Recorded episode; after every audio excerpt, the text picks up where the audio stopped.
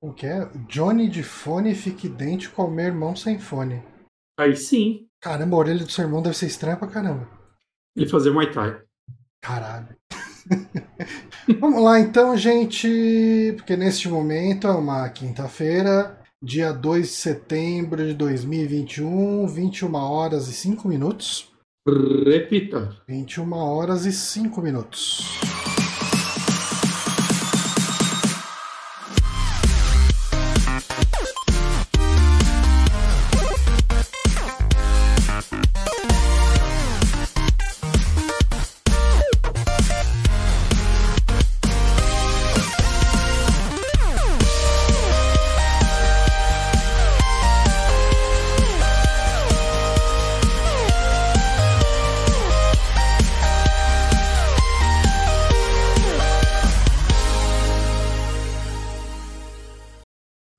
Ar agora, em definitivo.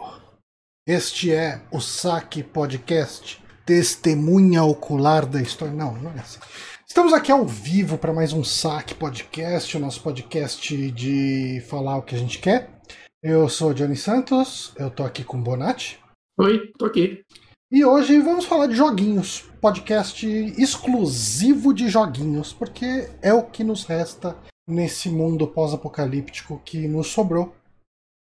Enquanto, Hum. en- enquanto dá, né? Você tava falando aí que, que tá pra rolar um lance que vai acabar com a internet do mundo, né? Ah, finalmente a gente descansa um pouco, né, de opinião. Chega, Ah, não, muita opinião. Muita- Todo mundo Hum. tem uma opinião sobre tudo. tem que parar de opinião. Bonatti, eu comprei uma camiseta de jogo da Atari. Qual a sua opinião sobre ela? Eu gostei, ela é bem confortável. Ela é do Aí. Hero. Ó, quem estiver assistindo a transmissão. Dá pra ver o nome? Ah, agora você levantou, agora dá pra ver tudo. Tá Ah, eu vi que você postou no- no Instagram. original. Achei muito bonitinha. Hero do Atari é o jogo que me fez gostar de videogames desse jeito, quase doentio. que Eu gosto dele. Hum. Olha, faz. Faz muito tempo que eu não comprei uma camiseta, viu? Acho que eu não comprei nenhuma camiseta durante Cara, a pandemia. Não, não tô sendo patrocinado, obviamente, eu gastei um dinheiro nessa camiseta. Mas eu comprei essa numa loja que se chama Stamp Arts, Arts com, com Z no final. E eu Uhum. gostei muito da qualidade, tem umas estampas bem legais ali, cara. Eu recomendo você dar pelo menos uma olhadinha.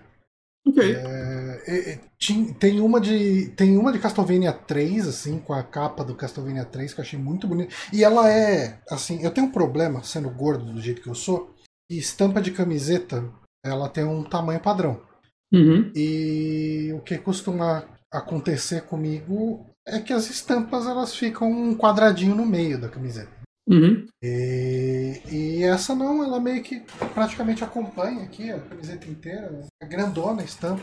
Quase parecida com aquelas estampas da Stamp Rockware? Que Uhum. pegava a camiseta inteira. né? Uma bandeira, como dizia um amigo meu. Uhum. Eu, eu gostei da qualidade, tem de outros joguinhos lá. Tem bastante jogo retrô, bastante jogo. Eles têm algum acordo de licenciamento com a Activision, talvez Uhum. para ter esses, é, esses jogos de Atari velhões. Mas tem uma de Symphony of the Night, bonitona. Tem, tem- cara, eu achei bonitas as camisetas. Não tô sendo patrocinado, mas fica a dica aí. Eu gostei da Mas malha e gostei da podiam estampa. mandar camisetas pra gente. Podia, eu gostaria. Mas eles não vão nem saber que a gente existe. É só a gente mandar e-mail pra eles e falar, ô, falamos de vocês, hein? Camiseta, quero. Pois é. É assim que funciona, né? Manda, é assim, é assim que funciona. Você- Os maiores contratos de publicidade funcionam assim. Você faz a propaganda primeiro e depois pede. Exatamente. É, parece muito eficiente fazer desse jeito. Mas, mais, Bonatti, não estamos aqui para fazer propaganda de camiseta. Estamos aqui pra fazer propaganda do Prime. Tô aqui, acabei de resgatar sem Max. Tinha esquecido, ia perder. Eu não sei, Max, tá, tá no, no coisa, eu preciso resgatar Hum. depois. Provavelmente eu vou esquecer que eu resgatei sem Max aí. E se um dia eu for jogar, eu vou comprar de novo no GOG. Hum, É uma possibilidade. sempre Mas. existe a chance. Sempre existe a Mas- chance. Eu joguei esse no. Não, eu joguei o terceiro no. Terceiro? Que tem três séries, né, de Sam Max. Tem a original, a da Telltale, Não, não, não, três não. temporadas. Ah, não, tipo, três temporadas, que eu quis dizer. Ah, tá. Você jogou a terceira temporada. Eu joguei a primeira e não acabei. Eu joguei, tipo, uns quatro episódios, pô, mais de 10 anos atrás. Foi uma das primeiras coisas que eu comprei no Steam. Uhum. Quando eu tava na faculdade. E. Não sei porque eu não terminei. E aí depois eu comprei Ele- pra Xbox ele, ele não não é incrível, mas ele não é ruim também. Então, eu acho que na época foi legal pra mim, porque, tipo, eu não jogava point and click há muito tempo, e foi a época que eu comprei, tipo, o Monkey Island, né, que tinha saído Uhum. o, aquele remake dele, né, é, do 1, ainda não tinha saído do 2, aí eu comprei o, o Sun Max, e eu comprei aquele pacote da LucasArts que todo mundo tem, que vem The Dig, Loom e os dois Indiana Jones. Sim. Excelente Né, então- pacote, aliás. Sim, sim. Eu não joguei o Loom só até hoje. Loom é um jogo bem interessante, cara. Ele é, é mais diferente dos jogos da, da LucasArts. Mas os outros dois... Eu, eu acho que ele é até mais diferente que, tipo, Green Fandango, por exemplo. Cara, é, ele eu, eu joguei um pouquinho dele, mas eu nunca fui muito longe. É. Mas o The Dig eu achei maravilhoso, o segundo Indiana Jones é maravilhoso e o, primeiro Indiana Jones é legal. Uhum. É, né, que, é o, que é só o terceiro filme recontado, né? É, é, mas eu acho que ele, que ele toma liberdades legais ali pra contar, Ah, sim, pra sim. transformar em puzzle. Eu, eu acho que é um. Eu acho que ele é, assim, top 3, possivelmente top 1, de adaptação de filme pra jogo. Ah, é muito bom, muito bom. Mas eu acho que o problema dele é assim: você joga ele e você acha ele excelente. Aí você joga o Fate of Atlantis e você. Ah, não. É que nossa, Fate of Atlantis é é. sacanagem, né, cara? Fate Ele of é muito- Atlantis é, é um dos melhores adventures já feitos. É, ele é muito foda. Que né, ele tá no Prime Gaming também, né? Ah, ou já. Acho que já saiu. Ah, saiu já? Eu acho que já saiu. Ah, ele tava. Ah, é, o, eu vi o tweet do Pablo falando, ó, peguem que hoje é o último dia, alguma coisa assim. Ah, ele é muito É, bom. né, Foi essa semana. Porra. Mas também é um jogo que não custa nada, né? Custa- Esse pacote da LucasArts, direto, ela tá em promoção, é tipo 5 reais os quatro jogos. É, não. Vale, vale muito a pena. Quem Uhum. quiser jogar point and click é o caminho. Você agradeceu ao Marcelo? Não agradeci porque a gente estava no meio de uma conversa. Primeiro, boa noite, né? Ele mandou um boa noite aqui. O Mano, Marcelo LRLR, parece um código, para desbloquear a inscrição com o Prime que ele deu pra gente. Muito obrigado, Marcelo. muito Ah, obrigado. E lembrando, né, esse podcast do Super Amigos, ele só é possível graças ao apoio dos nossos apoiadores fixos lá no apoia.se barra superamigos e o pessoal contribui através das inscrições do Prime aqui no, no, no Twitch, né? Se você assina o Prime, ah, ou se você não assina o Prime e quer é, é, comprar uma assinatura pra gente ali, né? ó, é, acho que é R$ 7,90, né? O valor?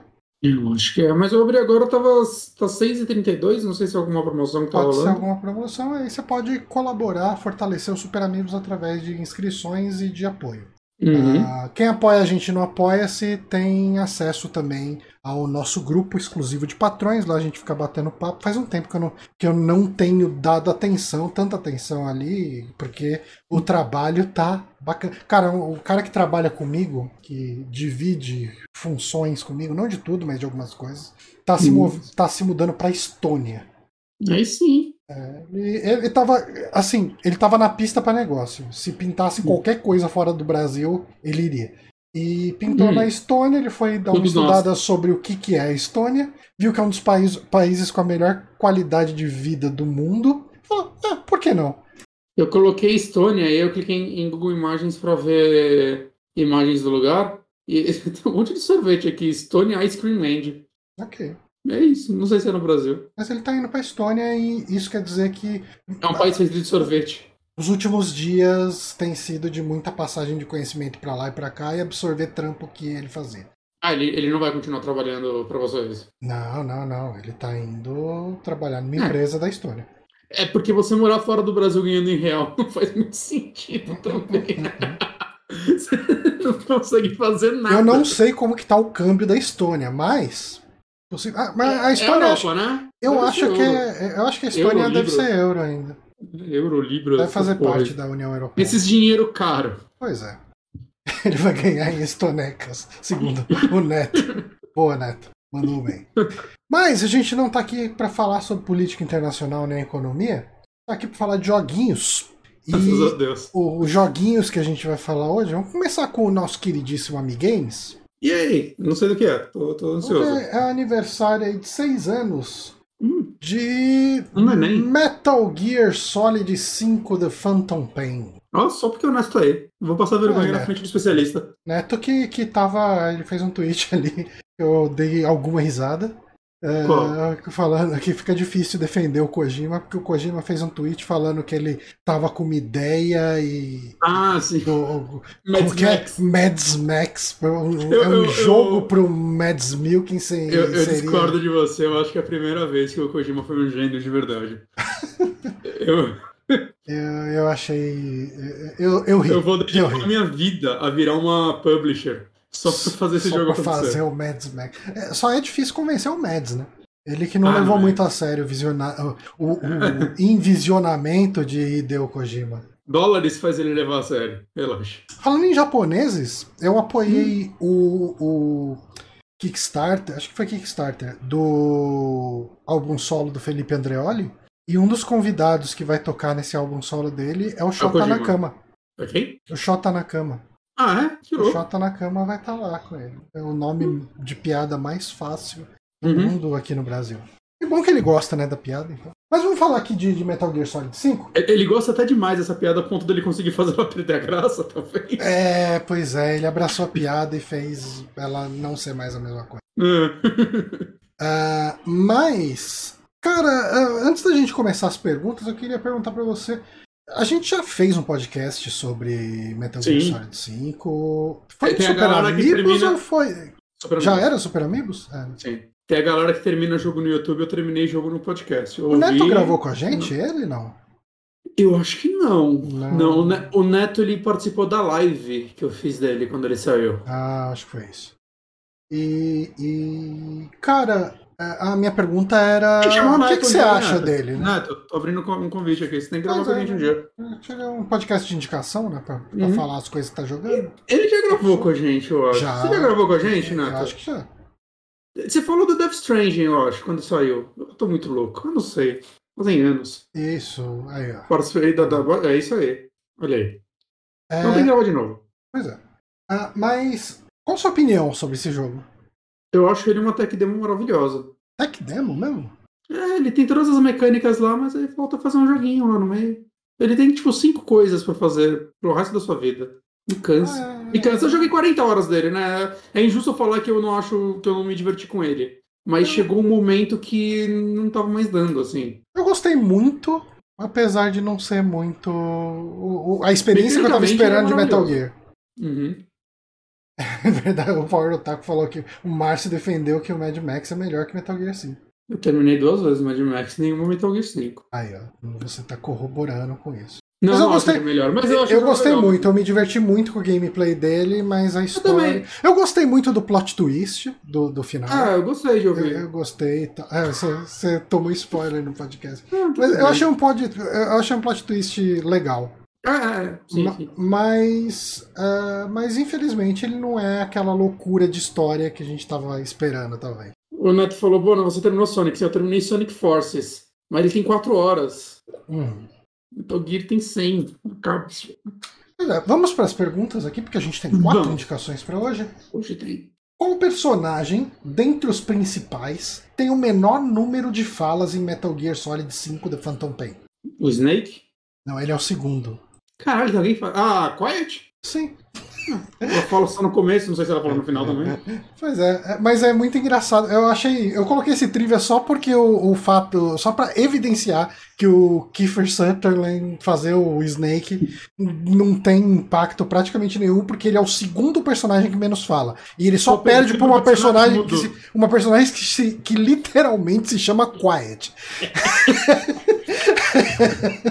o Gima não tava com saco mesmo Eu acho que o Kiefer Sutherland que não tava com saco nenhum de gravar essas porra. Deve ter ah, cobrado por palavra, tipo, 100 é, mil dólares por palavra. É que eu não sei o quão Metal Gear é pensado primeiro. Todas as falas do. japonesa. Todas as falas do Snake nesse jogo são montadas com um banco de 15 palavras que o Kiefer Sutherland gravou e ele cobrou tipo um milhão para cada palavra dessa e esse foi o. o... Mas, mas, cada palavra que ele fala vale ouro, cara. Eu gosto da voz é, dele. Ele, eu gosto, eu gosto. É, fora que ainda tem o agravante de, de que você odeia o David Hayter. O, é, o Neto falou que o Big Boss na, nas fitas até que tem bastante fala. O Venom realmente não tem, não fala nada. É. Isso aí. Mas vamos para a próxima pergunta. Uma das habilidades do Snake nesse jogo é o Active Decoy. uma versão. Eita, aconteceu alguma coisa aqui. Você caiu, Bonatti? Bonatti caiu. Adeus, Bonatti. Eita, eu, eu falando, Johnny, você ficou mudo, Johnny, você ficou mudo. Na Não, verdade, você, eu caí. você caiu pra mim, então abre a câmera aí de novo. Johnny, você tá mudo. Ok. Próxima pergunta, Johnny. Tá, deixa eu voltar pra pergunta. Uma das habilidades do Snake nesse jogo é o Active Decoy, uma versão inflável do personagem. Em uma demo exibida na TGS, era possível utilizar um modelo de Active Decoy exclusivo. Qual era esse modelo? Mads de sunga. Poderia ser, infelizmente. Kojima? Eu acho que. Não, também não era. Hum, uma mulher com pouca roupa? Era uma mulher, mas ela até que tinha bastante roupa. Não bastante roupa, ela tinha uma roupa que era um vestido. Ok, ela é uma personagem ou era uma mulher genérica? É uma personagem. De algum jogo antigo do- da franquia? Não, Hum, Na desse, então era Quiet? não, Tem outra mulher nesse jogo além do Quiet? lógico que não. Ela era The Boss? Não, Ela era a, a Wolf alguma coisa? não. Ela era aquela russa do 2? O Hélio Ferrer perguntou se era Hatsune Miku. Era Hatsune Miku? Poderia ser, seria muito mais da hora. Hum, Ó, o Neto Neto. sabe, você pode pedir ajuda pra ele. Neto, ajuda dos universitários, pode falar aí. Você não quer Peraí, mas ela é uma mulher que tá nesse jogo. A, o, a Mico é dos. Das, ah, tá. É do PT. E não, não é a! Dilma. Não é a, A Dilma. fantasma, do, a fantasma do PT, é verdade, eu vi esse vídeo. Aí, ó. a Dilma. Olha aí. É verdade, eu vi. eu- Isso daí não tem. é, não tem como pegar no jogo base? No jogo normal não, mas fãs fizeram mod pro Hum. PC pra ter isso. Sempre tem. Ah, Deve ter do Hatsune Miku também. Deve ter. Eu quero que tenha. E do CDA. E a última pergunta. Jogos do Kojima são sempre cercados de teorias de fãs. Vou- tô apelando já pra teoria de fã na pergunta. Uma Tá certo? delas era a de que Quiet seria, na verdade, alguém que os jogadores já haviam visto em outros jogos. Quem? The Boss, Não. a Wolf, Não. a russa do 2, O problema é que é de um personagem que você, de um jogo que você não jogou. Peace Walker. É do PC Walker. Aí, aí, aí É que assim, chutar. é um personagem que é, é- é- São personagens aí que são mencionados no. Nas fitas do jogo. Ah, mas aí. Ah, o, o Neto não- falou, tem, você não jogou Ground Zeroes? Tem no Ground Zeroes também. Ela aparece no Ground Zeroes? Ah, mas, porra, eu joguei quando saiu só o Ground Zeroes. Hum. Pode falar, Jenny, isso aí. Então, uma das, esperando uma das teorias dos fãs era que a Quiet era, na verdade, o Chico. Que é o, o- o coleguinha, irmãozinho. Eu não sei se ele é parente da Paz, Hum, mas ele era um menino e tal. E ele fica. Na teoria dos fãs, você ele. resgata ele no, no Ground Zeroes, Sim, né? sim, sim. Ah, verdade, ele nem aparece no, no Phantom Pain? Eu não lembro se ele aparece no Phantom Pain, eu acho que sim. Eu acho que ele aparece todo fudido no, no Phantom Pain. O Nada disse que a teoria é absurda. Quanto a teoria? Não, a teoria é essa mesmo. Ah, não, o Neto falou que não. Ah, ele falou que ele não tá no, no Phantom Pain. Ah, tá. É que. Não, a teoria é que ele ficaria. ah, o Neto saberia explicar essa teoria melhor que eu, mas basicamente é o, o trauma de ver o que a Paz passou. Que a, Uhum. a, a Paz, se não me engano, ela é estuprada, né? Antes de ser morta. Ela é, é uma morte meio horrível. Hum. É, não, é que os caras enfiam, né, enfiam uma bomba nela, na verdade, né? Enfiam uma bomba Ah, na, na barriga dela. É, Ela Ela sofre costurada. uma violência muito pesada mesmo. né? Uhum. E. O Ground Zeroes tem. E o tem um- trauma despertaria alguma coisa nele, que, enfim. Será que um dia eu vou acabar o Phantom Pain? Eu tenho curiosidade. Ah, cara, eu acho que agora que você deve ter esquecido boa parte dos detalhes que a gente comentou naquele podcast, até porque eu que joguei esqueci, eu acho que Uhum. poderia ser uma boa experiência. tipo, é você que tem podia uns dois ruxar nas missões de história, né? Então, é que tem uns dois anos que eu instalei ele no PC, eu abri, eu vi que não lembrava nada. Eu tenho que começar do zero. É, mas, mas foca nas missões de história. Que... Tipo assim, você sabe que você não vai ganhar nada muito importante fazendo as missões extra. E, uns E as missões da história já são repetitivas o suficiente, né? Uhum. Eu não sei. Quem sabe um dia? Quem sabe um dia? Acho Tem de uma do Easy pode já? Talvez tenha, não sei. Hum. E aí, Olha eu e- falando esse... de Easy, gente. Alguém rasgou o cu nesse momento. Aí, ó. Malditos nerds. Mas é, essas foram aí as, as perguntas do Amigames é desse joguinho que é bacana. É legal. É divertido. Você não gosta. Ah, eu não, não desgosto, só. Mas vamos para as indicações? Bom. Ou você não quer ir para as indicações? Ah, a gente pode ficar falando qualquer merda aqui. Mas isso daí já hoje responder pergunta, né? Então, indicação. Tá bom. Então vamos para as indicações. A gente pode começar com um jogo que nós dois jogamos, né? Sim, sim. E, é... assim, esse é um jogo que a gente já fez um, um, um comentário, acho que até uh, extenso, talvez, uh, uhum, uhum. No, na live. live de Silent Hill. Né? Uhum. Uh, mas eu acho que, que, assim, como muito pouca gente assiste às nossas lives, eu acho que vale a pena trazer não só a indicação, como a discussão para cá. Uhum, uhum. Que é o 12 Minutes, né? Esse jogo da Anapurna. Uh, eu não sei o nome do estúdio que programou, né? Ele é publicado pela Anapurna. O desenvolvedor tá só uh, Luiz Antônio, que é o ah, nome do Luiz cara. Antônio. Grande Luiz Antônio. Luiz Antônio. É, do, da, Ele... do marketing, né? Aquele menino, aquele menino bom. Mas eu tava vendo assim, tipo, ele trabalhava em outros jogos, né? Parece que ele trabalhou no The Witness, se eu não me engano. Né, e ele já começou a planejar esse jogo enquanto ele trabalhava no The Witness, e depois que o The Witness saiu, que ele começou a, o full development desse jogo. Uhum. Que estão tá, mostrando ele há muitos anos, né, Johnny? Tipo, muitos Faz anos. tempo? Faz uns pelo dois anos? Não, pelo que eu vi, a primeira vez que teve até uma demo dele, acho que foi em 2015, 2016. Caramba, é tanto tempo assim? Tanto tempo assim. O jogo não tinha nem. nem diálogo. Ele era mudo naquela época. Pois é. É muito louco. Cara, uh, esse é um jogo que tá no Game Pass, uh, mas eu tava curioso o suficiente para eventualmente comprar ele, né? Se, se ele não saísse no Game Pass. Uhum. Uh, e eu ia ter ficado um pouco puto, talvez? Será? Eu, talvez. Tá. Se eu, tipo, se eu tivesse comprado ele por 100 reais, eu ia ter ficado puto. Ah, sim. Mas qual que é o preço dele no Steam? Não? 50? Vamos descobrir assim que o Steam abrir aqui. Oh, meu Deus. É. Deixa eu ver, 12 Minutes, 51 reais. No Steam, beleza. É, então, eu pagaria esse preço no Steam de boa por ele. Mas, eu, eu, não sei se eu pagaria esse preço agora sabendo que ele é. Sério? Uhum. Eu, eu gostei da experiência de verdade. Eu também gostei, mas não sei. É, o gosto final foi amargo pra mim. Tá. É, uh, bom, para quem não sabe, 12 Minutes ele é esse jogo uh, de loop temporal, dia da marmota da vida, onde você joga com o marido que uhum. chega no apartamento uh, e de repente você tá, tá lá você e sua esposa, de repente chega um, um cara que fala que é da polícia uh, e ele mata você ou sua esposa ou os dois e quando isso acontece o loop recomeça. Se você uhum. tenta sair do quarto, o loop recomeça. Se você uhum. se mata, o loop recomeça. Uh, então, uh, e se passam 12 minutos, o loop recomeça. A uhum. ideia é. Na verdade, o loop tem 10 minutos. Ah. Os dois minutos finais é. É do, do final do jogo. Uhum, uhum. uhum. Ok.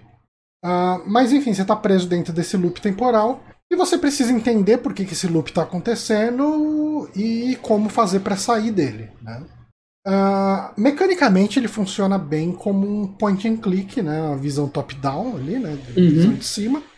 Uh, uma coisa que vale a pena mencionar é que o jogo é, é, os atores, né, que fazem as vozes do jogo são a Daisy Ridley, né, que é a Rey do, do da nova trilogia de Star Wars. O, o marido é o James McAvoy, né, que, que acho que o papel que a galera mais lembra dele talvez seja o Professor Xavier da, da franquia do X-Men pós Patrick Stewart, né? Ah, ele faz o Fragmentado também, Ele faz o Fragmentado. Um grande sim, dele. Sim. Né, ele tá no It também, no segundo. Hum. Ah, ele é um ator muito bom. Ah, eu gosto dele. Fez alguns filmes questionáveis, mas né, acontece, é um ator muito bom. E quem brilha na atuação nesse filme é Willem Dafoe, que faz o papel desse policial. Uhum. Que, que acho que a gente já conversou sobre isso, né? Mas para mim é o único que o ator faz uma diferença. Ah, sim. Não, não, cara, o- os outros dois poderiam ser literalmente qualquer pessoa, assim. N- Não que, eu- que, que eles sejam maus atores e tudo Não, mais, não, né? não, de maneira nenhuma. Assim, a, a Daisy Hill eu literalmente só conheço ela de Star Wars, então é difícil julgar. É. Eu não conheço o trabalho dela a fundo. O material Não, mas base que ela tinha pra trabalhar também não era É, grande é. coisa. Coitada, ela só pega material base qualquer coisa. É, mas, o, mas o McAvoy, assim, eu conheço um pouco mais do trabalho dele, eu acho que ele é um ator excelente. É, é, é- é o lance do fragmentado, né? Tipo, se você comprou o personagem dele no fragmentado, você comprou um monte de atuação diferente dele. Exato. Mas eu acho que os dois aqui, eles, tá, que eles não têm muito com o que trabalhar, assim, e o que é bizarro, né? Porque o McAvoy é, tipo, o principal. Uhum. né, o protagonista, mas eu sinto que, sei lá, não, não tem muita coisa aí. Já o Defoe, o Defoe é meio que excepcional, né? Acho que em qualquer coisa que ele faz, então Aham. fica meio roubado também. Sim. Mas, enfim, cara, ahn, eu gostei muito de como esse jogo usa. Sempre que um jogo tem uma questão de loop de repetição, é muito fácil ele se tornar um jogo cansativo. Ah, todo Sim. jogo que depende da- do fator tempo para você fazer as coisas pode virar um jogo chato de jogar. Como eu vi muita gente falando do 12 Minutes. Sabe, tipo, eu vi E eu muita- acho que ele, que ele se perde um pouquinho nessa do loop, às vezes. Eu, Tipo- cara, eu acho que funciona bem. Eu, eu acho que ele.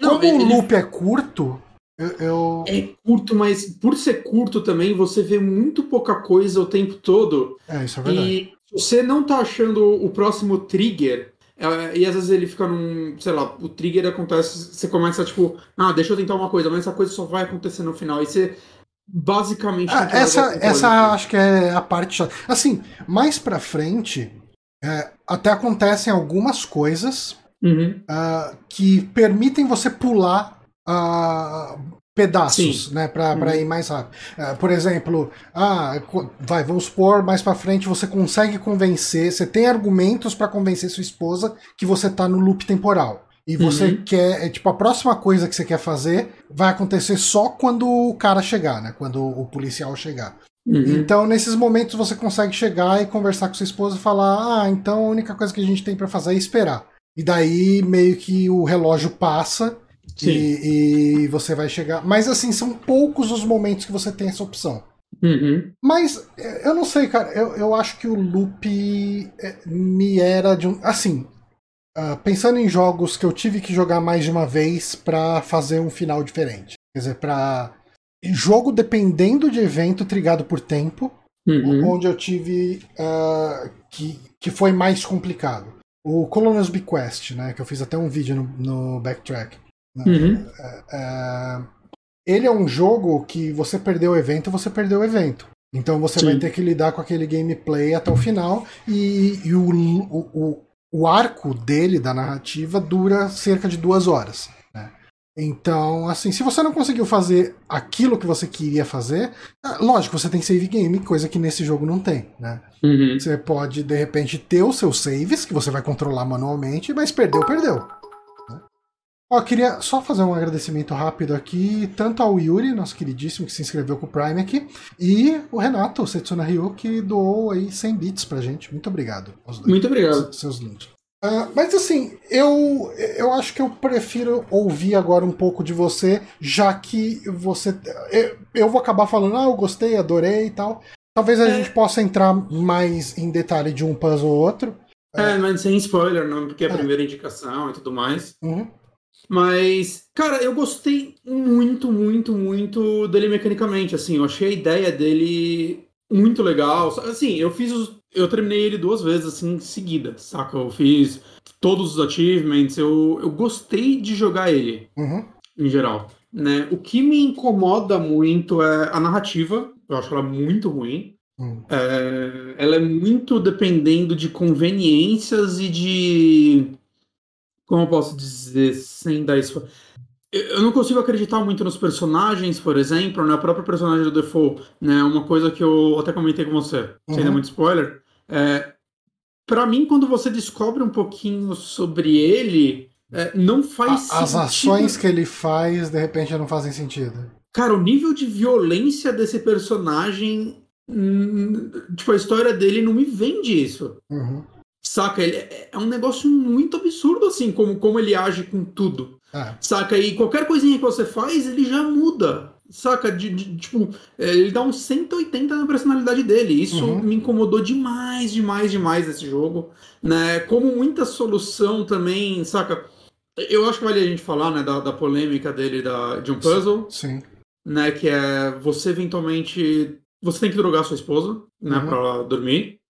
Né, isso deu muita polêmica entre as pessoas. Né? Eu, eu sou do time. Né, obviamente, eu não tenho nenhum trauma com isso, então a minha opinião não é tão válida, mas eu sou do time que acha que numa situação extrema como a desse jogo, é, e num personagem que não é vendido como um herói, Uhum. eu não vejo problema. Eu não vejo problema de você tomar decisões questionáveis nos jogos. Aham. Saca? É, Se o personagem não é vendido como um herói, né? É, eu, eu acho que gente escrota em jogo não, é um problema. Uhum. Saca?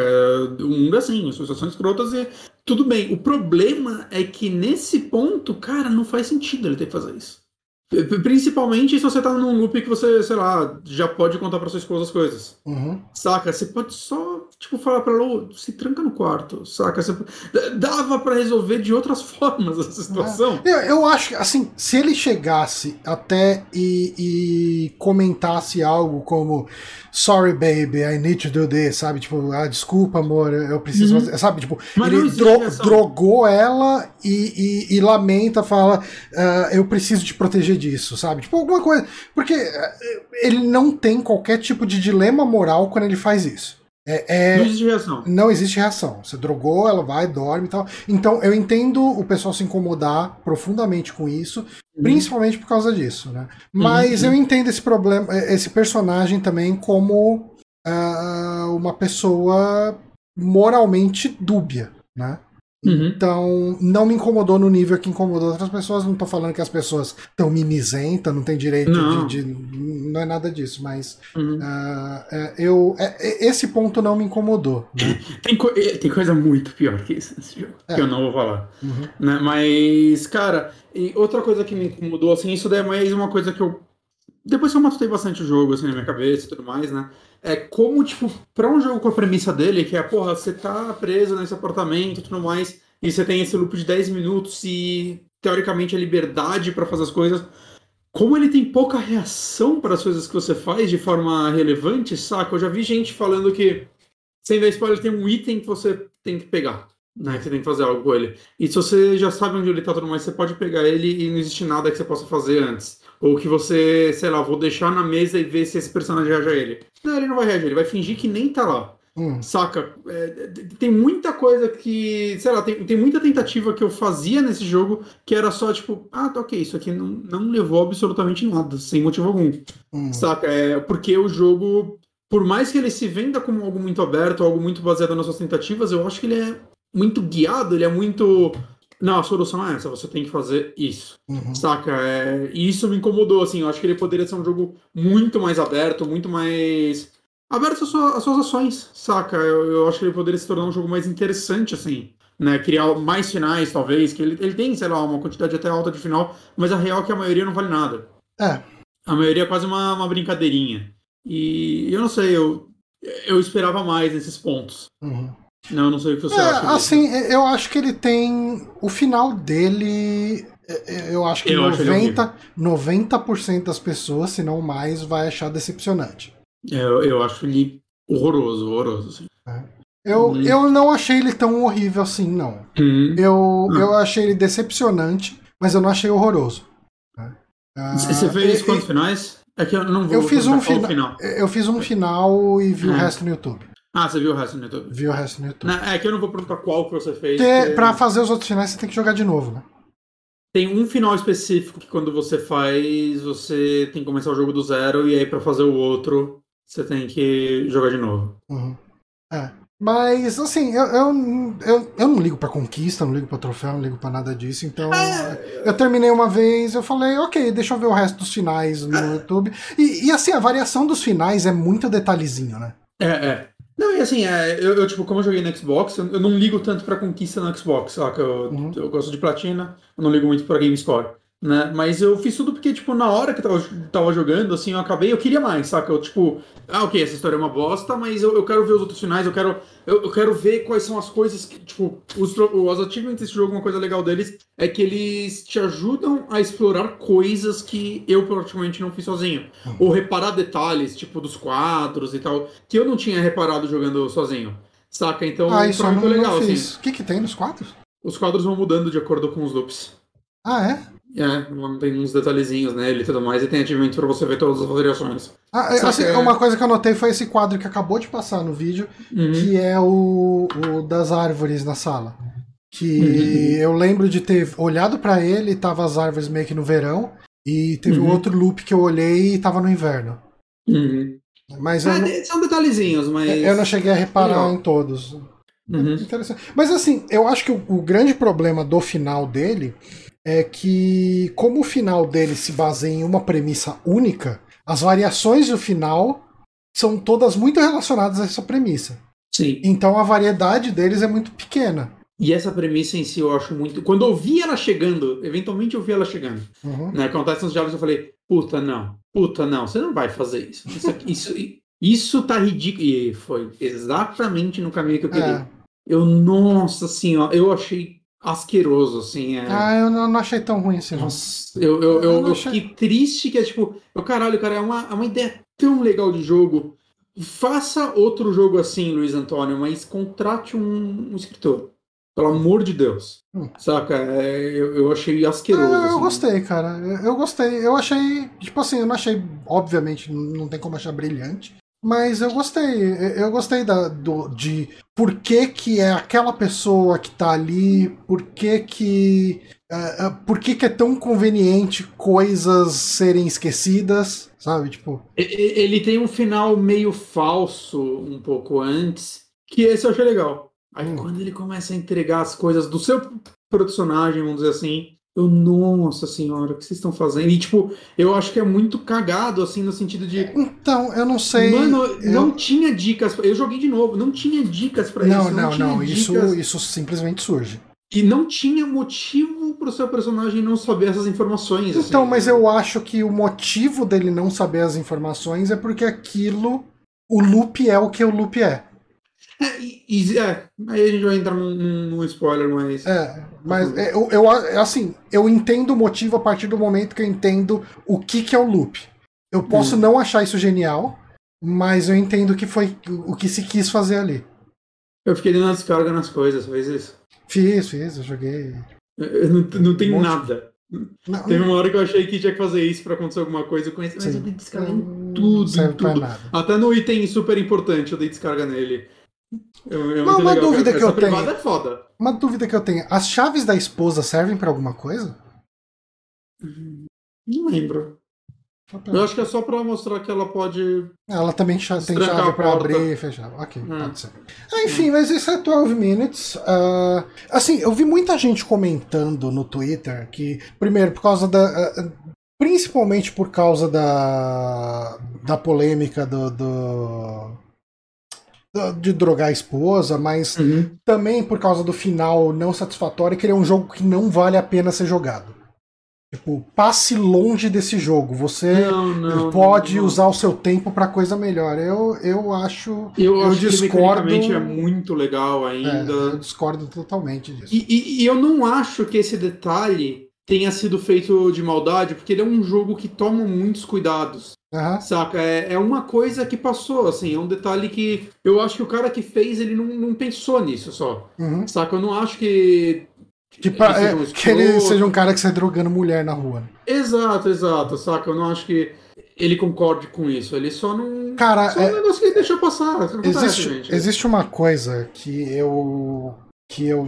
que foi uma das coisas que me fez parar de militar em rede social quase que completamente Hum. Uh, que é. Existe uma postura da esquerda, de maneira geral, que é com quem eu me alinho melhor uhum. uh, filosoficamente, de que todo mundo que tem uma visão progressista não pode errar. Se a Sim, pessoa concordo. comete um erro, a pessoa, ó, ah lá, ó o escroto. Ó, não sei, tipo, Nunca não, me enganou. Não se dá espaço. Essa semana foi o, o, o Mark Hamill, né? Uh, não vi, ele fez. Não, o Mark Hamill, ele, ele teve um take muito errado, assim, tipo, um negócio que foi muito zoado o tweet dele. Mas ele é um cara que eu, eu sei das visões progressistas dele e, e, e assim, eu consigo entender o erro dele, não que faça do erro dele algo menos errado. Mas ele uhum. fez um tweet mencionando todas as guerras que ele vivenciou, né? Falou: Ah, eu nasci durante a Guerra da Coreia. Ah, eu estava na adolescência durante o Vietnã. É, não sei o que, eu vivi, não sei o que, o Iraque, Afeganistão, não sei o que e tal. Ele foi listando as guerras, né?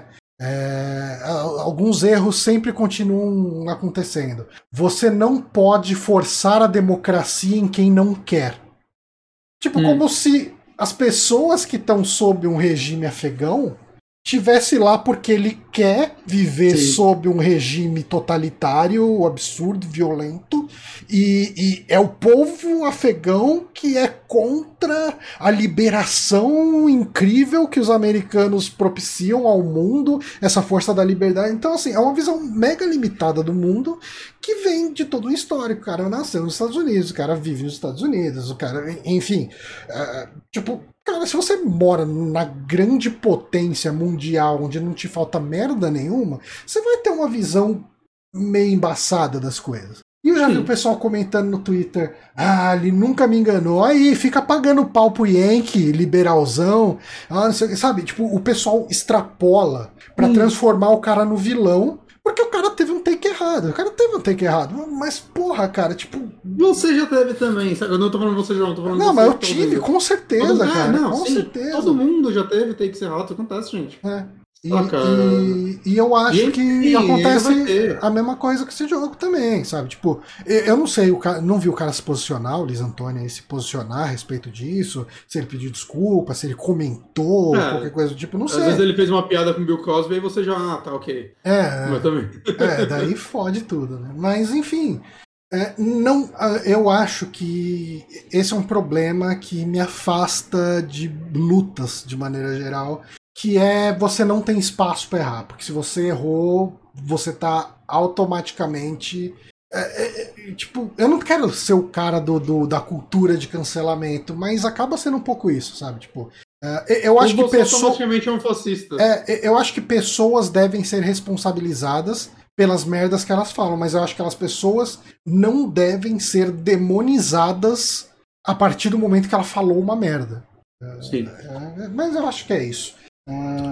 Bora cancelar o Johnny, olha o que ele tá falando. 12 Minutes, gente. 12 Minutes, esse jogo sobre drogar mulheres. Não, mulheres. Não é esse jogo desse desenvolvedor escroto que não vê a hora de drogar a sua irmã, a sua mãe, ou uma pessoa que você conhece. Mas assim, só uma coisa, vivendo na realidade em que ele. As duas únicas plataformas que esse jogo está disponível, né? Que é Xbox e PC. É, ele tá no Game Pass eu acho que vale a pena você dar uma chance. Uhum. Porque pode ser que os, as coisas que me incomodaram não vão te incomodar. Sim. Saca? Como não incomodou o Johnny boa parte delas. Ele, sim, sim. é a favor de drogar mulheres. Mas. Mas, saca? E, e, assim, novamente, eu terminei esse jogo duas vezes seguidas, saca? Eu joguei ele umas 5 horas, quase seguidas. Mais até, acho. E, saca? Teve coisas nele que eu achei muito legal, porque eu acho que a ideia dele mecânica é fascinante, eu adoro isso. Eu dei uma puta vontade de jogar aquele Sexy Brutal que eu não joguei até hoje. Nossa, ele é. Cara, o Sexy Brutal você vai adorar. Ah, eu tenho ele no Steam há mil anos. Cara, joga esse jogo, cara, pra ontem. Assim, ele é. é pra ontem? Não, cara, é, é pra ontem, porque é loop temporal. Uh... ah, não, Sex Brutal é então. incrível, cara. É, é absolutamente incrível. Também, né? E olha, esse eu live. preciso comprar e jogar. Eu, eu, eu, tipo, fiz uma live dele. Esse é um jogo que eu tenho certeza que quando eu pegar ele para jogar, eu vou falar, caralho, por que, que eu não joguei isso antes? Eu também. Que ele e o Disco Elysium. É, é o caso desse jogo que eu vou falar aqui agora. Olha aí. Puxando Segway, um segue, né? A gente vivia falando, ó, oh, segue, ó, oh, segue, cansou disso. Uh, mas assim, minha história com Action Verge, ela é um pouquinho triste, porque eu tava adorando esse jogo quando eu comprei ele no Xbox, no, no Xbox One. One. E daí o meu Xbox fritou, eu acabei não tendo mais como jogar ele. Uh, e, assim, eu cheguei a pegar esse jogo há algum tempo atrás, aí, sei lá, um ano, dois, no, na loja da Epic, né, que deram. Uhum. Mas eu nunca tinha voltado. E daí, uh, semana passada. Não, semana passada ou retrasada, não lembro quando foi. Eu tava ouvindo Overloader e o Heitor comentou do 2, né? Que saiu semana passada ou retrasada. Saiu agora há pouco. Eu, eu fiquei muito afim de jogar o 2, cara. Tipo, eu vi é. uns vídeos ele tá muito bonito. Pois é. E eu falei, caralho, né? Action Verde 1. Porra, eu tava adorando o jogo. Eu acho que eu quero voltar para ele. E, e eu voltei, cara, e eu devorei esse jogo, assim. Foi, joguei hum. e terminei ele em uma semana, assim, tipo, no tempo livre, sabe? Uhum, uhum. E, e, assim, o que é Action Verge, né? A gente vive num mundo onde Metroidvania é uma realidade. Uh, uhum. Porque a gente vê muita inspiração da fórmula de Castlevania Symphony of the Night, que spawnou um monte de coisa aí. Só que ele vai pro caminho. Ele não é um Metroidvania, ele é um Metroid-like. Ele, é, as inspirações dele estão todas no Super Metroid. Tipo, uhum. Ele é um jogo muito mais inspirado em Metroid do que nessas fórmulas mais derivativas e, em muito detalhe, cara. Tipo, desde a forma como você pega a vida né, uh, dos inimigos, você mata alguns inimigos aleatórios e, e, e, você vai. O inimigo vira umas bolinhas de energia que nem, que nem Metroid, né? E tal. Uh, o, o, visual dele, os gráficos dele, o estilo artístico dele lembra muito Metroid com todo esse lance de cavernas misturado com tecnologia, misturado com orgânico, sabe? Uh, uh, então ele visualmente remete bastante a Metroid. E ele tem todo um lance também que no Metroid a gente tem os Chozo, né, da, da raça antiga, e, e, você tem os codexes ali, que vai ter as informações da história. Esse jogo ele vai ter um pouco isso também, né, de uma civilização antiga, de, de híbridos, máquina, inteligência artificial, uma coisa assim. É só uma coisa, que, é que tipo, eu joguei também uma hora e pouco dele há muitos anos no Steam, e eu não sei porque eu não voltei. Uhum. Não tava gostando. Mas eu lembro quando eu joguei ele, ele tinha um lance meio de você. Você tá tipo numa máquina, num, num programa. Ele tem um pouco. Não é bem uma máquina, na verdade é meio que.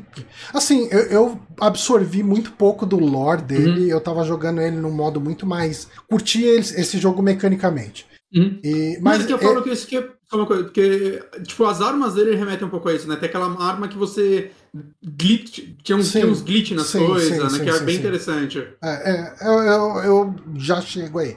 Uhum. Uh, e ele tem uh, ele tem uma base muito forte, forte né, de, de Metroid, né? Como eu tava falando. E daí, como você trouxe, ele tem. Eu, eu acho que o brilhantismo mecânico dele, né, o que, que ele traz de inovador, é todo esse lance de você usar armas para distorcer a realidade e você tá uhum. distorcendo a realidade meio que como se fosse um glitch, né? Como se você estivesse uhum. dando um glitch no jogo. Assim, ele nunca menciona que isso é necessariamente um software. Quer dizer, ele. Vai, ele menciona. É, é tudo uma questão um pouco de interpretação. Mas ele fala muito sobre void, sobre. Uh, uh, sabe, área, sobre portais interdimensionais. E você pode interpretar isso tudo como sendo uma realidade que é a máquina, que é o software, né? Uhum. Mas, mas, assim, eu confesso que eu, eu, eu, joguei ele muito mais pela mecânica do que pelo lore, como eu faço com Metroid também, né? Também, também. É, deixa eu fechar aqui a porta pro gato. Uh, Aqui mas... eu sinto que ele tinha um pouquinho, pelo menos no começo, ele tem um pouquinho mais de diálogo do que Metroid. Sim, né? sim. Não, isso, eu... não, isso ele tem, sim. Uhum. E, e, cara, eu acho que o. Ele, eu gosto de como ele é um jogo. Se não me engano, ele é um jogo inteiro feito por uma pessoa só, inclusive trilha sonora. É. Né? Tipo, se não me engano, é, é, game design, arte, trilha sonora, tudo é uma pessoa só que fez, o que é impressionante. Eu, eu lembro quando o primeiro saiu, eu lembro que eu, eu tava conversando com o Danilo Dias ele falou que o cara ainda era um gente boa e tal, que uma vez eles conversaram e o cara ficou mostrando pra ele como ele faz os lances pro, pros bichão gigantes, saca, do jogo. Que ele tem um lance, né, que apesar dele ser meio Metroid, os chefes dele, que eu acho que era uma das coisas mais legais, é tipo umas criaturas gigantescas que a câmera dá um zoom out e você vira quase um pixel neles. Aham, você fica minúsculo né? ali, você, né? Uhum. E, e ele é uma... é bem aberto sobre como ele faz o jogo dele, isso é interessante, é legal. E, e ele, cara, ele tem uma variedade de poderes e armas Hum. Que é impressionante para um jogo feito por uma pessoa só, sabe? Tipo, tem Metroidvania por aí que é feito por equipe grande que não tem tanta variedade, sabe? Eu acho que Metroidvania tem que ser feito por pouca gente, cara. A gente tá chegando nessa conclusão. Porque é, o Hollow Knight essa é, é três malucos também. Sendo que um é de som, né? Então. Mas é, é, é, impressionante, cara. Assim, ele tem a, as armas mesmo dele, se não me engano, as armas são bem que todas opcionais, talvez. Uh, eu, eu não sei se elas são necessariamente opcionais, mas eu acho que você não precisa usar as armas para desbloquear é, hum. é, parte de cenário. Né? E essas partes que tipo, no vídeo que ele tá destruindo a parede Não, mas é que aí você considera um item, né? O, ah, a furadeira. Okay, okay. A furadeira okay. é um item. Né? Uh, mas eu falo essas armas que você seleciona nessa rodinha ah, de arma. É, é, é, eu achei muita arma que estava bem escondida. E eu não precisaria ter passado por onde ela estava. E eu poderia ter terminado o jogo sem pegar essa arma, sabe? Tipo, e o jogo, uhum. se não me engano, ele tem tipo umas 10 armas. Sabe? Tipo, é, é, é, e, e elas são no geral, bem diferente uma da outra, sabe? Você vai ter. Você começa com, com, um fuzil, né? Um rifle normal e tal. Mas daí uhum. você vai ter. Você tem um, um laser que espalha e, e, pega um puta de uma parte do cenário. Você tem um choque que funciona é tipo uma shotgun, né? Que nem se falou. Uh, uhum. Você tem. Você tem uma arma que quica. Né, tipo, que, que bate nas paredes e, e faz ângulo. Uh, você tem uma espécie de um, de um bumerangue, né? Que o tiro vai e volta. Você tem um monte de variaçãozinha de arma. Eu falo. E, e é o tipo de coisa que está escondida no cenário, que você não é obrigado a pegar, mas é um jeito que o jogo tem de te motivar a explorar, né? Uhum. E mesmo os É bom os Metroidvania fazem pra mim, né? É. Te motivar, fazer você querer explorar. Pois é, porque assim, uh, o, o, fluxo normal do jogo, você tem um pouquinho de, de exploração de coisas que não são triviais, de óbvios, uhum. para você achar os itens uh, que você precisa pro progresso para chegar até o final, né? Uh, mas uhum. nada tá mega obtuso, né? Não, e, e daí, se você pega para explorar, você vai ganhar os itens de aumentar a, a vida, aumentar o, a força do seu tiro e, e coisas do tipo. E ele tem, cara, uh, os poderes de navegação dele, vamos colocar assim, os poderes para desbloquear as coisas, eles são bem bacanas, assim, né? Você tem esse raio, né, que no, no vídeo aí tá sendo usado o tempo inteiro, que você dá um glitch nas coisas. Então, se você ataca nos inimigos, geralmente os inimigos vão ficar bugado. Então, esse inimigo, por exemplo, que tá aparecendo, que ele tem três tiros mó rápido, né? Ele tá sempre dando um de três tiros mó rápido. Se você buga ele, né? Se você usa essa arma dele, ele começa a dar só um tiro e bem devagar, bem espaçado, né? Uhum. Uh, você você tem uh, essa arma, é, esse item, você pode usar ele em alguns. Você vai ter que usar ele em alguns momentos porque vai ter umas paredes bugadas, né? Uhum. Uh, aí você vai ter o teleporte. O teleporte, você tem um, um. ele começa como um, uma pequena bugadinha que você dá dois toques numa parede fina e você buga o, o, a parede. Então o seu personagem atravessa a parede. Tipo, ele faz como se o personagem virasse um glitch, sabe? Como se desse aquelas piscadas de jogo de Nintendinho, quando aparece um uhum. monte de sprite na mesma linha. Sim, parece. Isso que eu acho mais legal, porque não é um glitch, tipo, simplesmente do universo desse jogo, ele parece realmente o. Ele parece um glitch de NES. Sabe? Parece quando você chuta a fita sem querer. É. E fica tudo cagado a imagem. É muito bem adaptado isso. E ele tem umas paradas, assim, uns segredos que eu não fui atrás. Eu tava afim mais de experienciar o, o jogo base mesmo, né? Eu não tava uhum. uh, na pegada de, não, vou ser completionista, vou pegar tudo. Mas ele tem uns lances, tipo, um dos lances que eu vi, é, mais bem pra frente do jogo, tem uma hora que você pega uma habilidade que te permite inserir password pra bugar também os cenários ou bugar o jogo. Ah, e, e daí, assim, num dos lugares eu vi um, um inimigo que se você bugava ele, o inimigo ficava com umas letras aparecendo em cima dele. E daí você usa essas letras para usar como se fosse um password e vai desbloquear alguma outra coisa, sabe? Que legal. Eu, eu acho que ele é muito criativo no gameplay dele, nas habilidades que ele te dá e nas coisas que ele te entrega de exploração. É, eu, de verdade, assim, eu tava. Eu, eu tô no, na expectativa do, do Metroid Dread, né? Que sai mês que vem. Uhum. Uh, e foi, foi um bom. uh, um teaser gostoso, sabe? Um, um, aquecimento legal jogar o, o, o Action Verge num nível que me deu bastante. Assim, se a gente, se a gente não tivesse o Amiibo Outubro agora para rolar, né, mês que vem, eu emendaria talvez o 2, sabe? É, eu perguntou isso, você pretende pegar o 2? Eu quero muito jogar o 2, cara. Depois, o tanto que eu gostei do 1, um, eu preciso. E o 2 o dois é interessante que ele parece estar um pouquinho de. Ele parece estar menos Metroid, assim, tipo, no sentido.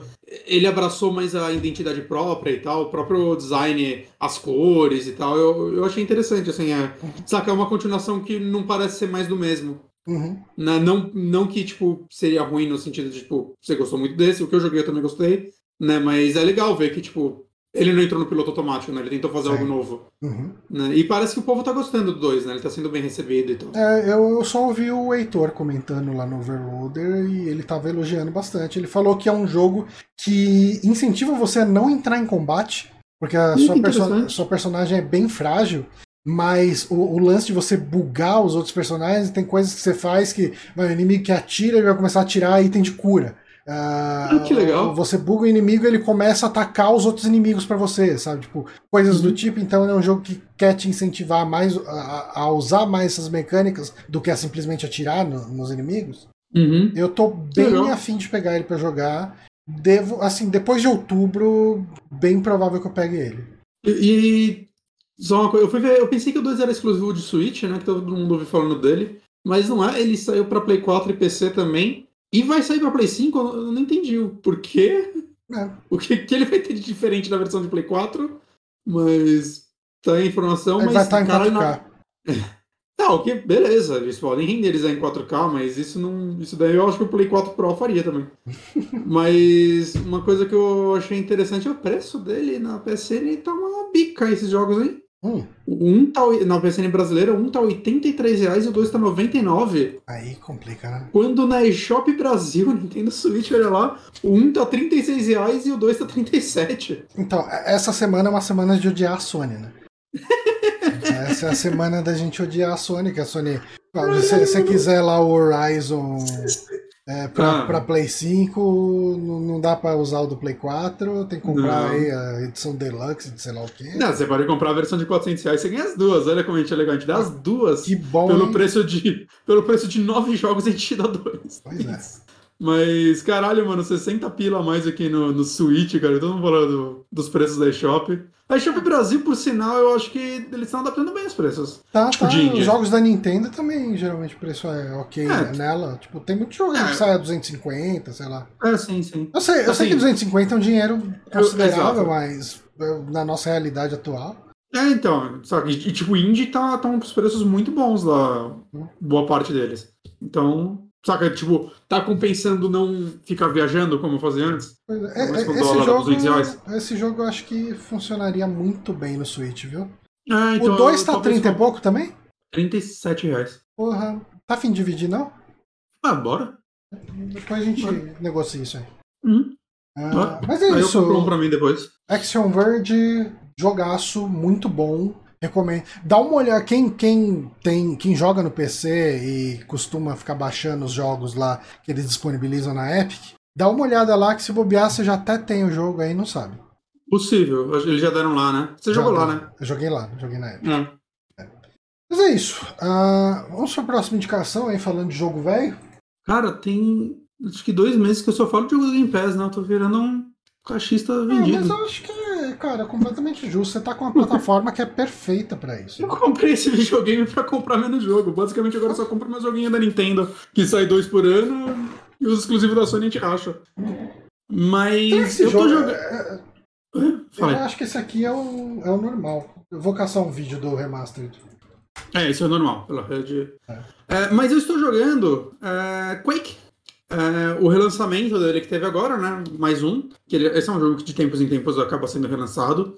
Né? Mas, bom, acho que o pessoal que acompanha a gente sabe que eu adquiri um gosto por esses shooters mais antigos. É, já tem uns dois anos, mais ou menos, né? Eu joguei Blood e ele me conquistou, e desde então eu tô de tempos em tempos sempre pegando algum boomer shooter, como a galera chama aqui, né? Tanto os clássicos quanto alguns novos, né? Tipo Iron Fury, eu tô com aquele Rex, que Wrath, na verdade, que é um jogo feito na engine do Quake, né, numa versão modificada da EdTech, acho que é a EdTech 1.5 que eles chamam. Eu tô esperando ele sair do Early Access para eu jogar de verdade e provavelmente comentar aqui também. Uhum. E já tem um tempo que eu tô afim de jogar Quake, né? E, e é engraçado que eu, ele tem várias versões e tal. Tipo, a versão do GOG é diferente da do Steam. E aí eu ficava, porra, mas qual eu jogo, né? Eu ficava com preguiça de ver qual eu jogava e acabava não pegando nenhuma. E agora saiu essa versão nova que foi uma, uma na, na roda, assim, né? Uhum. Ele foi. Essa versão foi relançada para tudo, basicamente, né? Tipo Xbox, PlayStation, Switch, PC. Inclusive, teve uma galera no Twitter que ficou muito puta. Aí a Microsoft falou que ia guardar os exclusivos da Bethesda, tá lançando o Quake pra toda gente. Pra tomar no cu, né? Ah, não o, vai ser também. Puta que pariu. O grande System Seller Quake 1. Uhum. Caralho, mano tomar no cu, saca? É. Mas enfim, e pro, no PC, né? No PC e no Xbox ele tá no Game Pass. E no PC, por, por sinal, saiu também o 2 e o 3. Né? Só que esses dois são, pelo que eu entendi, são a versão original, tipo, sem nenhuma modificação. Okay. Né? Por que eu digo isso? É... Lá vou eu falar da Night Dive de novo, porque esse jogo, o Quake 1, ele foi reportado agora pela Night Dive. E, e ele, ele é outro daqueles jogos que ficam naquele limiar entre o remaster e o remake, né? Porque, para quem não sabe, a Night Dive ela é um estúdio que já tá aí há alguns anos, né? Que se especializou muito em ports de jogos antigos para PC no começo. Então, relançamento de jogos como System Shock, o 1 e o 2, né? Hum, mais nos últimos anos, tipo Turok, Forsaken, o Shadow Man que eu falei aqui. É, ela tá fazendo porte de todos esses jogos e ela tá usando como base uma outra engine. Eles não usam a engine original, né? Tem uma engine que chama Kex Engine, que se eu não me engano foi um cara que desenvolveu e ele fazia os próprios ports, acho que até de forma gratuita numa época, e eu acho que a Night Dev contratou esse maluco. Então, hoje, ah, eu acho que os primeiros jogos dela, tipo o, a versão do remaster, o relançamento do, do System Shock, por exemplo, em 1 2, eu acho que não usa isso. Uhum. Eu posso estar enganado, eu acho que o primeiro jogo a usar essa engine foi o Turok. Que, cara, eu não sei qual é a magia desse, dessa engine, mas parece que ela facilita pra caralho o porte de todos esses jogos dos anos 90 pra ela. Né? Ao mesmo tempo que ela sempre traz melhorias, né? Você abre, principalmente no PC, vai ter uma quantidade grande de configuração para esses jogos, né? Que é basicamente, sei lá, coisas que a galera talvez lotasse de mod antes para fazer. Uhum. Né? Ao mesmo tempo que ela consegue manter muito bem assim uma aparência clássica, ela até dá opções de desligar os filtros e deixar cada vez mais próximo do original. E quase sempre eles trazem alguma coisinha a mais, né? O Shadow Man, quando eu falei dele aqui na época, né? Eu acho que é um dos melhores trabalhos dele, se não o melhor. Né? Que, por sinal, é um jogo que eu nunca mais joguei desde o saque. Porque logo depois que eu gravei aquele programa, eu fui jogar um outro dia. E aí deu um problema no meu PC, que, que eu arrumei, mas desde então eu não voltei, saca? Ok. E é triste, eu quero voltar pro Shadow Man porque eu tava amando aquele jogo. E o Shadow Man, eles tiveram todo o lance de pegar os coisas não finalizadas do jogo, tanto de assets que estavam no, no, disco e não tinham sido finalizados, quanto coisas de tipo do documento deles mesmo, né, do, do game docs do jogo, e recriaram fases que não existiam, inimigos, armas, sabe? É um trabalho muito, muito foda, assim, que eles fizeram naquele jogo. E o Quake eu achei legal, assim, que por mais que eles mesmos não tenham criado algo, eles trouxeram coisas novas. Então, o que acontece? Esse porte... Bom, além dele estar tá jogando, rodando lindamente, né, em qualquer plataforma que você jogar, né, eu tô jogando ele no Xbox Series X, né, obviamente o melhor jeito de você jogar esses jogos é no PC, eles são jogos muito rápidos que teclado e mouse causam, causam muito bem. Uhum. Mas eu fiquei surpreso de como os controles estão bem adaptados. Ah, legal. Né? Uma, uma coisa que eu amei que eles fizeram é o seguinte, né? É, bom, esses jogos no, no, PC, eles eram muito pensados em você trocar a arma com os numerais, né? Os números. Sim. Né? Então, de, de 1 ao 0. Né? Da parte de cima, cada um é um atalho. E é normal nesses jogos, até tipo do 2016 e tudo mais, é eles criarem um botão que, tipo, normalmente é ah, você tem um botão que vai para frente e um para trás, a arma, então a próxima arma ou a anterior, e tem um botão que abre tipo uma rodinha, certo? No é, negócio que sim. você.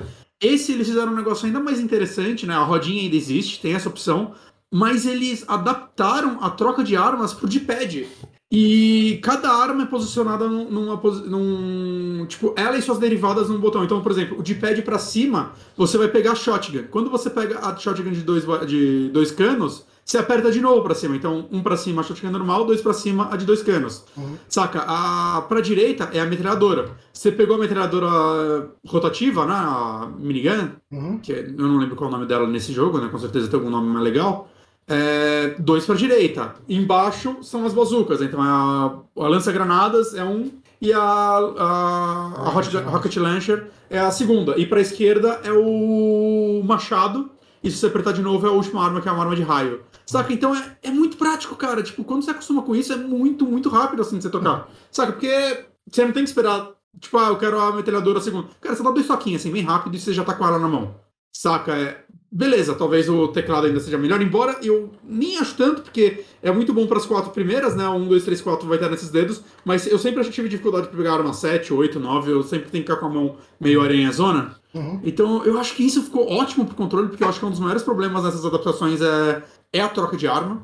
Principalmente num jogo como esse que. Né, até, até o Doom 2016 e o Eternal, né, eles têm muito lance de cada arma meio que boa contra um tipo de inimigo Sim. né? Então é, é legal você ir aprendendo. Né? Tipo a própria shotgun, né? Tem a normal de dois canos. A normal, cara, ela tem um alcance. é, tipo, não tem pistola nesse jogo, né? Eles, eles eliminaram a pistola porque, tipo, sei lá, Doom tem ninguém usa, só usa no começo até você pegar a shotgun. Então você já começa com a shotgun e o machado. Uhum.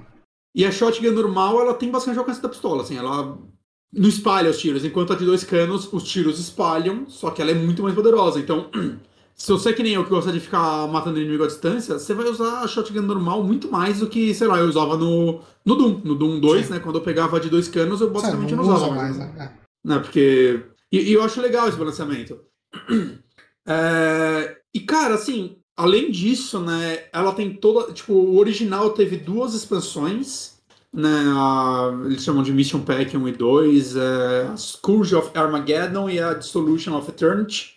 E depois, em 2016, se eu não me engano, esse jogo foi relançado e ele teve uma expansão nova que chama Dimensions of the Past, que foi feita pela Machine Games, que faz os jogos atuais do Wolfenstein. do Wolfenstein, né? E tá fazendo um jogo do Indiana Jones, eu tinha até esquecido disso. Uhum. É, bem curioso pra saber o que vai ser o Indiana Jones deles. Matar nazista em jogo eles já sabem fazer, então já tá aí. E pra essa versão tem mais um mapa da Machine Games que é a Dimensions of the Machine. É, o que é interessante, né? Tipo, tó, tó, mais um mapa não, né? Mais um episódio, né? Que acho que tem mais ou menos umas duas horas, assim. Então, mais um conteúdo inédito. E uma coisa interessante é que tem uma barra de add-on do jogo que você pode fazer o download, isso até nos consoles, é, do Quake 64. É, eu, tinha, eu, eu tinha visto que era. Eu vi gente falando que é O Quake 64 não é que nem o Doom 64, é? É um jogo completamente Então- novo? Então, eu joguei a primeira fase só. É, é um pouco diferente no sentido, o Quake, quando você começa ele, é, você não escolhe os capítulos igual no, no Doom, no Duke Nukem, né? É, é você aquele- entra nos lugares. né? Exato. E o 64, quando eu baixei só pra testar, né, que eu vi gente falando que é só um filtro, mas não parece ser. Né, e depois eu li falando e tá falando no texto que eu li que é um port da versão 64 dele. É, você já começa da fase 1, então pelo que eu entendi são as fases de forma linear. É, eu não sei se tem fases diferentes, eu não aprofundei muito. E é foda, cara, que é borradaço, assim. Eles meteram um filtro no Nintendo 64. Eu, eu gost... Se ele tiver diferença nas fases, eu gostaria que eles dessem a opção de jogar a versão 64 sem o filtro 64. Ok. Né? Porque outra coisa que tem é modelos novos dos inimigos e animações novas, né? Porque o jogo original ele tinha aqueles aquele lance de frames meio pulados e tudo mais, né? Acho que a movimentação dos inimigos era sempre a 30 frames, se eu não me engano, ou talvez alguma outra parada diferente. E eles têm, têm uma opção que você pode ligar e desligar, que é uma de interpolação de frames, então você muda um pouco as animações dos inimigos para ela ficar mais fluida Uhum. e tudo mais, o que é legal. Né? E você muda também, você pode ligar e desligar modelos diferentes dos inimigos, né? Você pode deixar eles mais bonitinhos e tal, né? É, então é bem interessante essas mudanças que eles trazem, né? E, e a- no 64 eu já reparei que os inimigos têm modelos diferentes. Né? Alguns até cores diferentes e tudo mais. Eu joguei uma missão só no 64, porque eu. Ah, jogar normal, né? E o que é interessante é assim, eu nunca terminei Quake, né? Eu joguei, eu joguei acho que o 64, eu lembro que eu já aluguei ele. Uhum. Eu, eu não lembro se eu já joguei no PC em algum momento da minha vida ou algum outro port dele. Eu joguei bem pouco o Quake 1, assim. Eu jogava, tipo, o primeiro episódio, um monte de fase dele, mas nunca fui muito longe. O 2 eu terminei. Eu gostava muito ah. do 2. Aí o 2 é engraçado que ele divide um pouco a opinião no sentido de Assim, eu vejo. Ele é muito amado, né? Ele é um clássico foda, mas ele é muito diferente do Quake 1. Não, ele é um. Né? Ele lembra muito um jogo bem de, de aventura, de pegar a chave num lugar, voltar para outro lugar, sabe? Tipo. Ele uhum. é... e, e, ele tem um lance meio. É, o mundo dele é interconectado inteiro, né? Não tem uma parada assim? Sim, sim. Não, que é interessante. Mas o 1, é, tipo, até em estética, né? O 1 ele tem uma parada meio Lovecraftiana, uhum. com, com, com medieval, né? Pelo que eu sei, ele era uma aventura de RPG da é, galera do, daí. De, eu, eu, lembro que eu li sobre isso no Masters of Doom, mas já faz dois anos que eu li esse livro, uhum. então não lembro todos os detalhes. E, e é engraçado você ver como, tipo, o Romero estava meio decepcionado com os rumos desse jogo, né? Ele, ele queria fazer algo mais na pegada da, da Katana, né? Que fracassos à parte era um jogo muito ambicioso e ele queria essa ambição no Quake, né? Ele queria um mundo interconectado, ele uhum. queria é, uma, a, trazer a aventura de RPG deles para pro jogo, enquanto o resto tava tipo, cara, a gente já tem essa engine, a gente vai ficar mais dois anos para lançar esse jogo e a gente vai perder o, todo o hype de, tipo, ter essa engine 3D. E eu acho que eles estavam certos, tá? Eu acho que uhum. nesse sentido o Romero tava errado. Porque, saca, ele tava, eles estavam meio que na crista da onda, mas, tipo, Unreal já estava sendo feito, saca? Uhum. E eu acho que Quake poderia sofrer muito se ele saísse após Unreal. Sim. N não querem trazer, falar que um é melhor que outro, porque faz 10 anos, 10, 15 anos que eu não jogo Unreal né? Então eu, eu não sei qual é a qualidade dele, principalmente hoje em dia, o quanto ele se uhum. segura e tudo mais. Porque eu acho que a galera da id dessa época, eles eram fodas em game design e tudo mais. Eu acho que eles faziam um trabalho muito bom. Sim. Não é à que esses jogos resistem o, tempo, o, o teste do tempo, né? Eles são clássicos até hoje. Né, mas eu acho que o fato, tipo, visualmente o que era Quake era, foi muito importante pro sucesso dele. Né? Então eu acho que realmente o Romero tinha, oh, no 2 a gente faz isso aí que você quer, vamos acabar isso daí. E aí, né, deu, deu as merdas que deu. Merda toda. Uhum. Mas uma coisa que eu achei interessante jogando ele agora sério, né? Ano passado eu joguei Doom 64, né? E ele se tornou meu Doom clássico favorito. Que é legal que puxou monte de sardinha da id e o meu favorito é um da Midway. É, eu acho ele muito legal porque ele é um jogo mais cadenciado e tudo mais. E uma coisa que eu, que eu senti agora jogando Quake é que Doom 64, eu não lembro qual saiu primeiro, eu deveria ter verificado isso, mas Doom 64 tem uma pegada muito mais parecida com Quake do que com Doom 1 e 2. Hum. Porque o Quake, ele. Eu sempre achei que, tipo, olhando de longe e tal, nesses últimos tempos, né? Desde que eu criei uma vontade de, de jogar ele, porque eu joguei os Dooms tudo, eu sempre tive a impressão que ele era só um Doom 3D. E acho que é por isso que eu também adiei bastante essa jogada. E ele não é, assim, tipo, ele tem uma pegada muito mais. Um pouquinho mais. É, tipo, ele é rápido pra caralho. Você vê uma galera que joga bem dele, é aquele negócio que você nem consegue ver os movimentos da câmera, né? E é a galera que sabe usar, tipo, Rocket Jump, os caralho, quebrando o jogo fazendo um negócio muito louco. Mas eu jogo ele de uma forma muito mais cadenciada, por exemplo, do que eu jogava Doom. Uhum. É, ele é um pouco mais metódico, eu sinto, né? Até pelo, pelas três dimensões e tudo mais. É, ele é muito sobre você observar o cenário, olhar armadilhas. É, isso é uma coisa é... importante falar, né? Pra, pra, que é uma coisa trivial hoje em dia, né? Uhum. Mas o, o Doom, né, que é o jogo que veio antes de Quake, ele você não tinha uma liberdade de câmera para olhar para cima, para baixo e tal. Né? Por mais que muita gente cite Doom e o Wolfenstein, na verdade, como os primeiros jogos em primeira pessoa, não são os primeiros jogos em primeira pessoa, tem muito jogo dos anos 80 no PC que já fazia isso com com voxels, os caralho, né? Mas. Com, e aqueles polígonos só os risquinhos. Uhum. Mas o lance deles é que eles não eram 3D de verdade. Né, eles simulavam 3D. O jogo, na verdade, era 2D. Uhum. Né, e você vê isso muito, por exemplo, no lance de que você não tinha múltiplos andares. Tipo, você tem as escadas que sobem, mas você nunca, por exemplo, eu tô na área superior e a inferior passa por baixo dela. Tem muita coisa assim, muito detalhe assim que quando você. Tipo, quando você tá jogando, você nem repara. Isso eu não reparo. Saca? Mas depois, quando você vai ler a respeito, você vê, ah, olha só, tipo, as limitações dessa engine. Uhum. Saca? Porque ele era um jogo 2D, na verdade. Sim. E, e cara, o Quake ele tem muito foco tipo em puzzles, né, em achar mais segredos, né? Segredos, áreas secretas já existiam em todos, né? Mas em achar um pouco dos segredos, né? Observar, você, putz, às vezes você tá numa área e você olha, sei lá, um buraquinho na parede, você vê outra área e você já consegue matar os inimigos lá de cima. Saca? Novamente, isso hoje pode parecer trivial, é o Quake que, que tem o lance da dificuldade, que você escolhe também a dificuldade entrando numa porta diferente. É, é, são e, os portais. E, e a, a dificuldade, a dificuldade mais difícil ela é escondida, né? Então até. Uh, uh. É.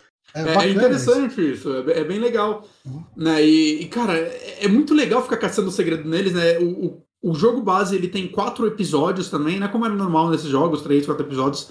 E cada episódio tem uma fase secreta, né? Em, em alguma das fases tem alguma saída secreta que você acha alguma fase. E é legal como essas fases secretas. Eu, eu quando não acho elas depois de um tempo, eu procuro guia. Assim, não, uhum. eu sei em qual fase é, é o tal segredo, eu procuro, mas quando você termina a fase, você pode ficar explorando ela, né? Uhum. E aí eu. Não, não, de achar o segredo, e se eu não acho, eu dou uma olhada porque eu quero jogar todas as fases secretas. E é legal como as fases secretas têm umas coisas diferentes. Tem uma fase secreta que, tipo, ela tem um lance de gravidade, assim, meio Halo, saca? Que você dá uns pulos meio como se estivesse na lua. Uhum. Né? É interessante, assim, é, é, esse lance das fases. E uma coisa que eu tô achando muito legal também, assim, eu terminei o jogo base.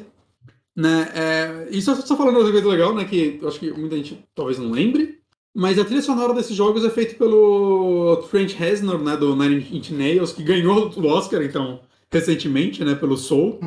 né, ele fez a trilha desses jogos, mas é interessante que, tipo, o Quake, o jogo base, a trilha é bem minimalista, assim, é bem, saca, mais efeitos sonoros, coisas do tipo. E eu tô jogando agora a primeira expansão. A primeira expansão, ela tem três capítulos. E, cara, a trilha sonora da expansão é, é muito mais uma trilha sonora de Doom, assim, é, hum. é fases com coisas de metal ou coisas eletrônicas, é uma trilha muito mais na cara, assim, que é, caralho, é, é, bem diferente, assim, e a pegada dessa expansão é bem diferente do jogo base também, é, pelo menos essa primeira, ela é, eu tipo pensei que, eu até tipo fui pra ela meio, acabei o jogo base acho que no final de semana, ah, vou demorar um pouquinho pra ir pra expansão, mas é, é um jogo gostoso pra ah, sei lá, eu, eu, acabei de jogar assim as coisas que eu tô jogando, né? Eu tô jogando o Psychonauts, que a gente vai falar em breve. E aí eu, ah, antes de dormir, deixa eu jogar uma fase, que as fases tem tipo 10 minutos, as maiores é, não, fases tem tipo curta. 12. Eu, eu preciso pegar, eu acho que eu vou transformar o Quake no meu. Eu já tô com ele baixado, uhum. mas eu acho que eu vou transformar ele no jogo do, do almoço. O Doom 64 foi meu jogo do almoço. Uhum. É, funciona muito bem esses jogos para isso, que as fases não são grandes, né? Uhum. E, e eu fiquei muito surpreso assim quando eu abri a expansão, que oh, ela é bem diferente do jogo base. É legal. Talvez eu, eu acabei o primeiro episódio dela agora e talvez eu esteja achando ela até melhor que o jogo base. Porque, assim, o jogo base parece que é muito enquanto eles estavam trabalhando na engine, eles foram fazendo as coisas, uhum. né? E a expansão parece primeiro que ela tem um, um lance um pouco narrativo um pouco mais forte, né? Tipo, o jogo base a narrativa dela é basicamente um texto que aparece no final de, de cada fase, de cada fase não, de cada episódio, né? Mas eu tô sentindo que a progressão da fase tá fazendo mais sentido, porque o jogo base é assim, cada episódio começa numa fase que é mais é, parece que é no nosso mundo, então você luta contra soldados normal, né? Tipo, maluco com metralhadora e tudo mais. E na segunda fase já é um negócio cutulão, medieval, né? Já começa a viajar mais e os, os, soldados, eles. Eu acho que eles só aparecem na primeira fase de cada episódio. Uhum. E a expansão inteira, a primeira, pelo menos, é, o primeiro episódio inteiro é basicamente só soldados e uns inimigos novos. E tem arma nova, tem um lança-granada que a granada gruda nas coisas, e isso é usado para puzzle, saca? É de tipo, ah, você tem esse botão que abre uma porta lá na puta que pariu, você atira com a lança-granadas, é, se você não acerta ninguém, ele demora, assim, sei lá, uns 30 segundos para explodir. Então você atira nesse botão e vai correndo pro lado da fase e você, eventualmente, ele vai explodir e abrir uma porta secreta. Saca? É legal como isso é usado até nisso. E ela tem algumas coisas diferentes, assim, tipo, na primeira fase, logo, para você progredir, uma hora você tem que pegar uma bazuca, atirar num cano para explodir uns negócios, assim, começar a voar, saca? É, tipo... É, você cria um elemento de level design que de repente não tava ali, né? Exato, exato. Esse tipo de mecânica não existia no jogo base. Né? Tem uma fase que é numas minas e começa, às vezes, você explode um negócio e começa a cair o teto e mudar o cenário. Saca? Você vê que é muito mais eles já dominando a engine e agora não, agora vamos fazer um negócio com um level design muito louco. Né? E, e eu joguei só o comecinho das outras. Eu joguei uma fase de cada expansão depois que eu terminei essa, esse primeiro capítulo, só pra falar um pouquinho aqui. É interessante que a, a, a tipo, a, o final dessa primeira, a segunda fase, você já entra mais pro inferno, né? Então parece que o segundo episódio já é mais parecido com o jogo base, né? Mas eu não explorei muito ele. É, a segunda expansão já, já me pareceu um negócio meio medieval, tipo, todo o visual me lembrou um pouco Erect, Erect hum. o que é interessante. Erect que Saca? podia ter um remakezão, né, também, né? Podia, eu joguei ele, o primeiro, tem uns dois anos eu terminei o primeiro num... De quem que é o Heretic mesmo? Da... Ah, da empresa que agora faz Call of Duty, da... Da Raven, se eu não me engano. Hum. Da Raven que né, fez... Eu gostava muito de Heretic, viu?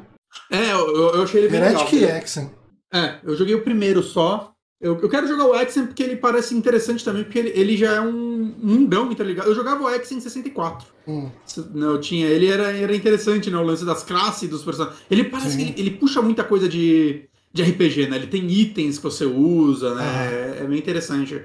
É, mas enfim, a segunda DLC ele já me pareceu essa pegada. Obviamente, né? eu só joguei uma fase dela, então não sei como já vai. E aí eu joguei a primeira da Machine Games de 2016. É, eu, eu não entendi muito bem o que ela tem de diferente, honestamente, né? Eu tenho que jogar mais. Mas a segunda que saiu agora, cara, ela parece ser muito legal. Eu tô muito empolgado para chegar nela. Porque ela começa, tipo, com o mesmo lance do jogo base, né? De ter aquele hubzinho que você usa ele para primeiro escolher a dificuldade, né? Isso daí tem as outras também. Mas depois para você entrar nos episódios. Só que ele tem, tipo, duas eras diferentes, cada uma com três episódios. Ele tem já uma mais narrativa assim, ah, você tem que achar as chaves para sei lá o que lá. E, e, eu vi, tipo, eu entrei num, num, dos episódios que é tipo umas cavernas, assim, é tipo uns assets completamente novos. Assets novos já tem na, na primeira expansão. Né? Uhum. Né? Como eu falei, tem até inimigos, armas novas. Mas assim, é, é, muito diferente, Johnny. Saca? O hubzinho, assim, já, já parece um negócio. Ele é todo com umas máquinas mesmo. É, saca? O, o título dele faz sentido, né? O o Dimensions of the Machine. Uhum. E eu vi uma, umas, umas imagens dela, quando você procura essa expansão, você, você já vê tipo, de cara umas imagens assim que é tipo, oh, tipo, não é um castelo, é tipo um, um, templo, só que parece meio moderno, saca? Mano, eu tô, eu tô muito empolgado para jogar essa expansão, mas eu, eu vou jogar todas na ordem, assim, mas eu tô muito feliz, tipo, não parece que é só uma expansão de, ah, a gente pegou um, uns assets aí, fez uns mapazinhos aqui rapidão só pra, pra ter, saca? É, é uma expansão mesmo, feita pela galera da Machine Games, né? Que eu, que eu vi um, um dos produtores, a galera falando, ah, porra, vocês teriam interesse em fazer um, um Quake agora? Ele falou, porra, cara, se desse um Quake pra gente ia ser legal pra caralho trabalhar. Né, o, o, cara que falou assim, ele falou: Eu comecei a minha, minha, minha, carreira fazendo mod de Quake, então, porra, eu amaria fazer um Quake novo e, porra, eu espero que aconteça. Assim, Não, tomara, tomara mesmo. Porra, o que a Machine Games já se mostrou competente fazendo Wolfenstein, por mais que eu acho que é, o melhor de Wolfenstein é a narrativa e não o, a mecânica, por mais que eu, eu acho as mecânicas deles ok, né, não, não é tão bom quanto Doom. É. Né, mas, ah, total, eu até prefiro que eles façam do que a id, porque se a id fizer um Quake hoje em dia, eu sei o que vai ser. E eu sei que vai ser muito foda, uhum. mas eu sei exatamente o jogo que ele vai ser. Se eu esteja errado. Mas eu sinto que eu sei o que ele vai ser, vamos dizer assim. Se a Machine Games fizer Quake, eu acho que pode ser qualquer coisa, cara. E isso me empolga pra caralho, assim. É, e ela já pode dar essa pista aí por essas. Uhum. por essas expansões. É, porra, seria muito legal um Quake que pegasse a ideia original de, saca, de ser uma aventura de RPG, só que num shooter. Porra, uhum. total, total, eu, eu amaria que isso acontecesse. Mas, não, acho que pra fechar aqui, né, Quake envelheceu muito melhor do que eu esperava. É, talvez, eu, eu, eu, acho que é talvez, eu acho que certamente eu tô gostando mais dele do que eu gostei de Doom, uhum. é, dos Doom 1 e 2. O que não é pouca coisa, porque não é, ah, mas normal, né? Não, não, é Doom 1 e 2 e o 64 são jogos maravilhosos para mim. É, ele tem uns chefes puzzles também, né? O primeiro e último chefe da, da campanha, eles são uns puzzles que eu vi que tem gente que não gosta, que acha meio broxante. Eu achei legal pra caralho, assim, tipo. Porque a fase difícil mesmo acaba sendo, por exemplo, a penúltima fase. Ela é o que seria a última fase do jogo. E aí eles botam uma outra fase que é um epílogo, que é basicamente, oh, olha esse chefão aí que da hora. Uhum. E o primeiro é fácil pra caralho, é ridículo. O segundo é difícil porque além do chefe tem uns inimigos aí, os inimigos mais difíceis do jogo, a Odo. né? Mas eu achei legal, assim, tipo, eles tentarem também algo novo nesse sentido. Né, eu, eu, eu não sei se isso vai ter nas expansões, eu sinto que não, porque eu sinto que a galera não gosta muito disso. Mas, o que é uma pena, eu gostaria de ver mais disso, mas eu acho legal. Eu, eu falei isso bem na hora que começou o vídeo mostrando o primeiro. mas maravilhoso, tá aí no Game Pass pra todo mundo, e se você não tem Game Pass, tá em qualquer plataforma do mundo. É, eu não vi reviews de outros ports, eu não sei como tá, por exemplo, a versão do Switch, mas eu chutaria que tá bem, porque a Night Dive mandou bem, por exemplo, no Turok, saca que é um jogo mais pesado que Quake, não é um jogo que veio depois e tal, então eu acho que ninguém vai ter problema em performance jogando em outras plataformas. Justo. É isso, então, Quake. Aí tá falando de Quake, né? Eu falei pra você que essa é uma indicação rápida. Vou começar amanhã. Começar Ah, amanhã na hora do almoço. Jogão. E pra jogão. gente fechar aqui o programa, vamos falar um pouquinho de Psychonautilus. Quero, que- quero adiantar falando que, nesse momento, eu tô com umas 12 horas de jogo, acho que um pouco mais. Nesse momento, ele é meu gote. Assim, com uma folga. Eu também. é, é, ele é o, jogo que eu mais curti jogar esse ano, assim. Tipo, eu, eu acho que eu devo estar com umas 14, 15 horas por aí. Uhum. Ah, cara, eu, eu joguei. Acho que foi no sábado ou no domingo. Eu acho que eu joguei umas 12 horas dele, assim. Uhum. É, Não, eu devo ter jogado umas duas horas no, no sábado à noite, na sexta noite, e umas 10 horas no sábado. Uhum. Cara, é assim, eu. E, e, assim, a minha experiência com Psychonauts, né? Eu joguei o, o comecinho do primeiro. Eu nunca fui muito fã de. de Collectathon, plataforma 3D e tal, né? Tipo, eu gosto do Mario 64, ah, gosto de. Gosto de Mario Odyssey e tal, mas assim, eu não tenho nostalgia, por exemplo, com, com Banjo-Kazooie. Banjo-Kazooie, com nem com, cara, com, com Crash, com, com um monte de coisa. Não, É- não é que assim, atenção.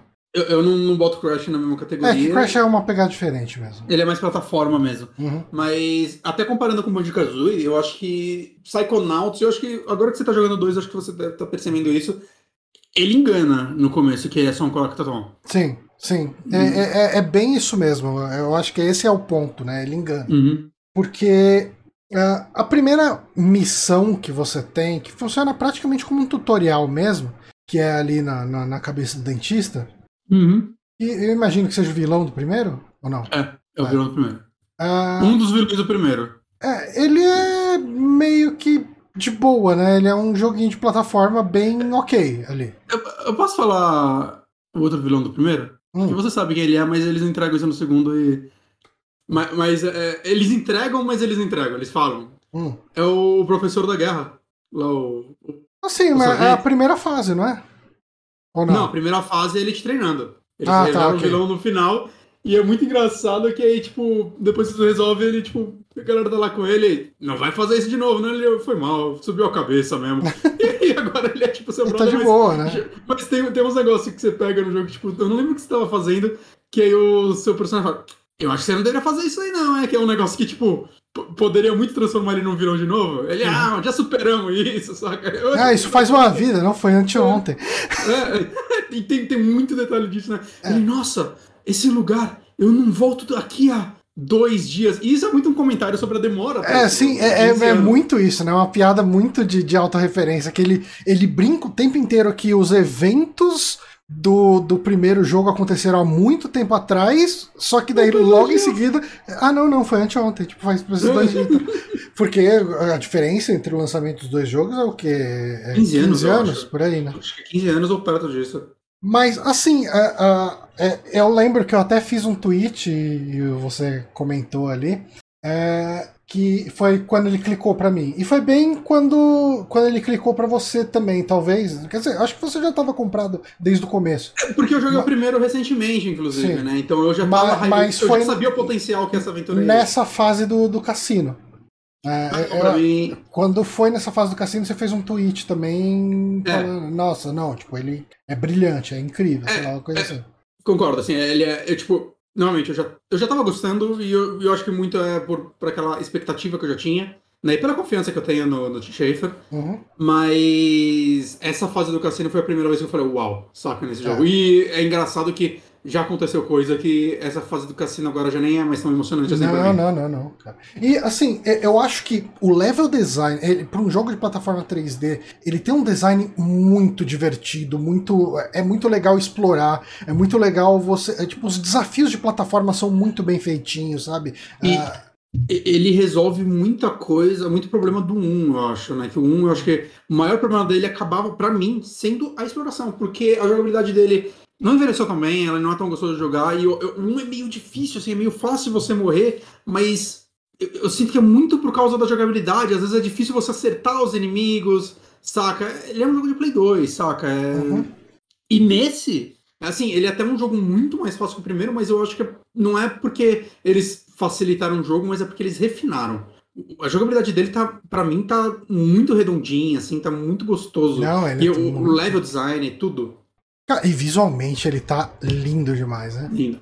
E, e uma coisa que eu achei interessante dele também, né, vale falar, é, tipo, a gente já falou o quanto original ele é, acho que a gente vai se aprofundar mais nisso, mas o 1 é muito original e ele não reaproveitou nenhuma das ideias do 1, que é uma coisa que, tipo, enquanto eu jogava o 1, eu, ah, tipo, 1 tem uma fase, cara, que é um, que é, tipo, extremamente, e, é, é, tipo um negócio meio tokusatsu, saca? Então você é um bicho gigante no meio de uma cidadezinha, né? Ele tem uma cidade de um toureiro que ela é toda colorida de uma forma diferente. Ele tem a, a, a melhor fase do jogo que é a do o- a mente do leiteiro, do, do, do homem do leite. Uhum. Que, cara, é- essa fase é tipo um point and click, assim, que você tem que ficar mudando de disfarce. saca? São tantas ideias interessantes naquele jogo que eu, que eu tinha certeza que, ô, faz 16 anos essas ideias são boas demais pra ficar num jogo que pouca gente jogou, então eu acho que ele não reaproveitou nenhuma, pelo menos até agora. E tanto faz porque ele substitui ideias geniais por outras ideias geniais. Sim. Eu, eu tô, tô besta com isso, assim, como. Saca, tipo, caralho, mano. Ele foi escrito, né, pelo Tim Schafer e pelo. Ai, caralho, qual é o nome do. Ah, o cara do, do portal. Ah, não sei. O. Pera aí, o Eric Oplau. Os dois jogos foram co-escritos pelo Eric Oplau, né? Que é o roteirista de Portal 1 e 2, é o roteirista de Half-Life, episódio 1 e 2, né? Ele é um cara foda. E é tipo.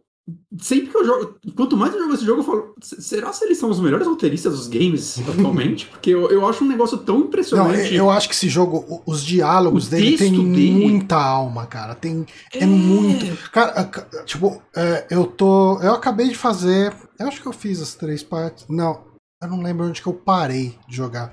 Mas eu tava na. Eu fiz as três missões do. Uhum. do coisa lá do. Ford, né? O nome dele? Eu tô, eu tô numa parte, após fazer as três missões dele, eu tô Ele no, deve estar na no mesma parte que mapa. você. Ah, a gente É. deve estar junto, então. E. E todo diálogo com ele é muito bonito. É bonito, cara. E, e até com outros personagens, assim, né? Tipo, é um jogo de humor, ele é muito engraçado, Sim. Ma- mas como ele lida com coisas da mente. É com não sei- sentimentos, depressão, É. com, com coisas do tipo. Ele é sensível, né? Ele é assim, isso, ele é sensível pra caralho. Assim, tem. Sem spoiler, um mundo meio LSD. É, não, é tipo, isso é Os muito textos foda. da- muito foda. Daquele personagem que tá com você, que eu não vou falar quem ele é, mas os textos dele são tão. Tipo, as coisas que ele fica te falando desde o começo, assim, saca? De. Cara, de- desde quando você vê um inimigo, ele fala, nossa, é um amigo. Nossa, é tipo, ele parece um. Ele parece que ele acabou de nascer e ele tá começando a entender o mundo conforme você joga. Sim. E é. Cara, eu, eu- saca, eu, eu tava maravilhado cada frase que esse personagem falava. Que, Você sabe que é o dublador dele, né? eu não vou falar aqui que eu, Sim, foi legal sim, quando, sim, sim, sim. quando eu escutei a voz dele, eu falei, ah, não acredito. É, eu percebi só quando ele começou a cantar. Ah, eu percebi antes, assim. Eu percebi a primeira vez que você acha esse personagem, antes dessa parte. Uhum. Eu já. Eu, peraí, essa, essa voz aí eu dei um, dei um IMDB lá pra confirmar. É porque eu sabia que ele tava no jogo. Eu não sabia. É. Eu não sabia, mas é, não é tão assustador Sim. assim. Ele tá em Uhum. todos os jogos do Schaefer dos Uhum. últimos. Mas. mas e agora cara, todo é- mundo sabe quem é. Ah, não, porque. Pode ser. Tem mais de um personagem de ator grande aí nos jogos dele, Uhum. nos últimos. Ok. Mas. Mas assim, Cara, eu acho que assim, ah, eu tava esperando um jogo que me entregasse um bom desafio de plataforma, sabe? Uhum. Eu tava esperando isso.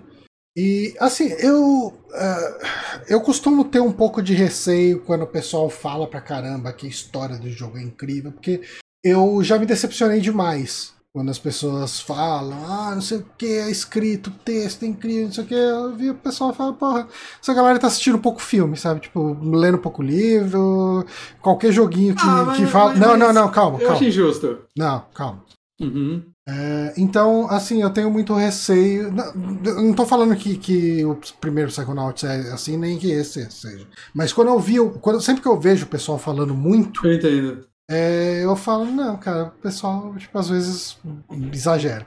E quando eu peguei esse jogo pra jogar e quando ele clicou pra mim, que foi já no segundo mundo, né, no segundo sonho aí, né, tipo, do cassino, que, que é Uhum. uma ideia muito boa, que é um cassino hospital, e isso tem tudo a ver com o momento que você tá passando. O né? que você faz antes é o que você faz. É, é- é- cara, a escrita é incrível, o design das fases é muito legal. ah, o boss que tá passando aí no vídeo é um boss bem interessantezinho, sabe? Tipo, Uhum. é, é, eu acho que ele é tão brilhante, tão gostoso de jogar, cara. A, a fase do, da cozinha. é, cara, é, é tanta ideia legal e, e micro ideias, sabe? Tipo, os ingredientes felizes que você vai pegar eles pra usar pra fazer a receita. Sabe, tipo, são um monte de pontinhos assim que o jogo vai te entregando e você fala, caralho, mano, mas que texto, que, que jogo divertido de se jogar. Cara, Eu, até esse momento ele é meu GOT, cara. Tipo, é Eu- meu, eu meu jogo de, lembrava- 2000, de, de 2021. Fazia um tempo que eu não jogava nada do Tim Schafer, né? O último jogo que eu joguei dele foi o Broken Age, que eu gosto. Gosto também. Ah, tem, apesar dele ter seus problemas, eu, eu gosto dele, eu gosto muito do, da história dele e tudo Uhum. mais. Né? E de lá pra cá, eu, eu rejoguei o Grim Fandango, né? Acho que foi depois do Broken Age que eu rejoguei. Mas fazia um tempo que eu não jogava algo do Tim Schafer e. Sabe, ele já se tornou um negócio que é tipo, "Pô, eu sei que eu amo os jogos desse cara, mas faz tempo que eu não vejo o texto dele. Uhum. E aí eu, eu não lembrava que era tão bom assim. Enquanto eu jogava esse É. jogo, foi um negócio. meio- Tipo, já baixei o Day of the Tentacle, foda-se, saca? Eu nunca joguei esse jogo. Como... Eu tenho que jogar esse jogo. E. Cara. É, é eu tô me sentindo mal porque eu sinto que eu não tô conseguindo expressar o quanto eu, eu tô achando esse jogo genial em cada ponto dele. É é um jogo que tudo que ele faz me surpreende, saca? A, a exploração dele, quando ele abre depois do cassino uma- na- no hubzinho pra você explorar mais, eu acho que eu fiquei umas 4 horas seguidas. Nossa, eu saí fazendo tudo que dava, assim, sabe? e eu não senti, eu não. É tipo, E eu ainda nem voltei nos sonhos pra pegar o resto de item que eu não consegui pegar. ah, eu sabe? voltei alguns, eu voltei alguns. Eu voltei fiz- só no primeiro. alguns. Eu, eu completei alguns. Uhum. Mas, cara, é.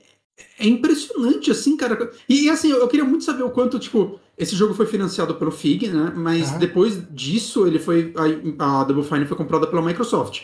Né? Por isso que o jogo tá saindo em tudo, né? Porque ele foi financiado pelo FIG e seria escroto né, Uhum. lançar para outros consoles. Apesar de que eu achei bizarro, e eu- isso eu achei um pouquinho escroto, porque ele tá no Series X, né? Roda 4K, 60, lindão, tem a opção de jogar a 1440p 120 para quem tem TV para isso.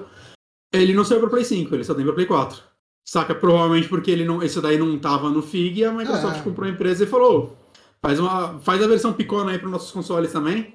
Saca? Eu, achei meio zoado porque quem financiou pagou a mesma coisa que todo mundo, então. Não, mas pagou pelo Play 4. É, mas me parece um pouquinho mesquinho, mas Tem é a ser, vida, é ser. negócio. A vida é assim. Ma- ma- Mas, o, o meu ponto é o seguinte: será se a Microsoft não tivesse comprado esse o Double Fine, esse jogo seria isso? Porque eu acho que era pra ele ter saído antes. Eu acho que o prazo era menor. Eu não tenho certeza se eles eram um prazo menor, mas saca? Uhum. Ele foi financiado em 2015, eu acho.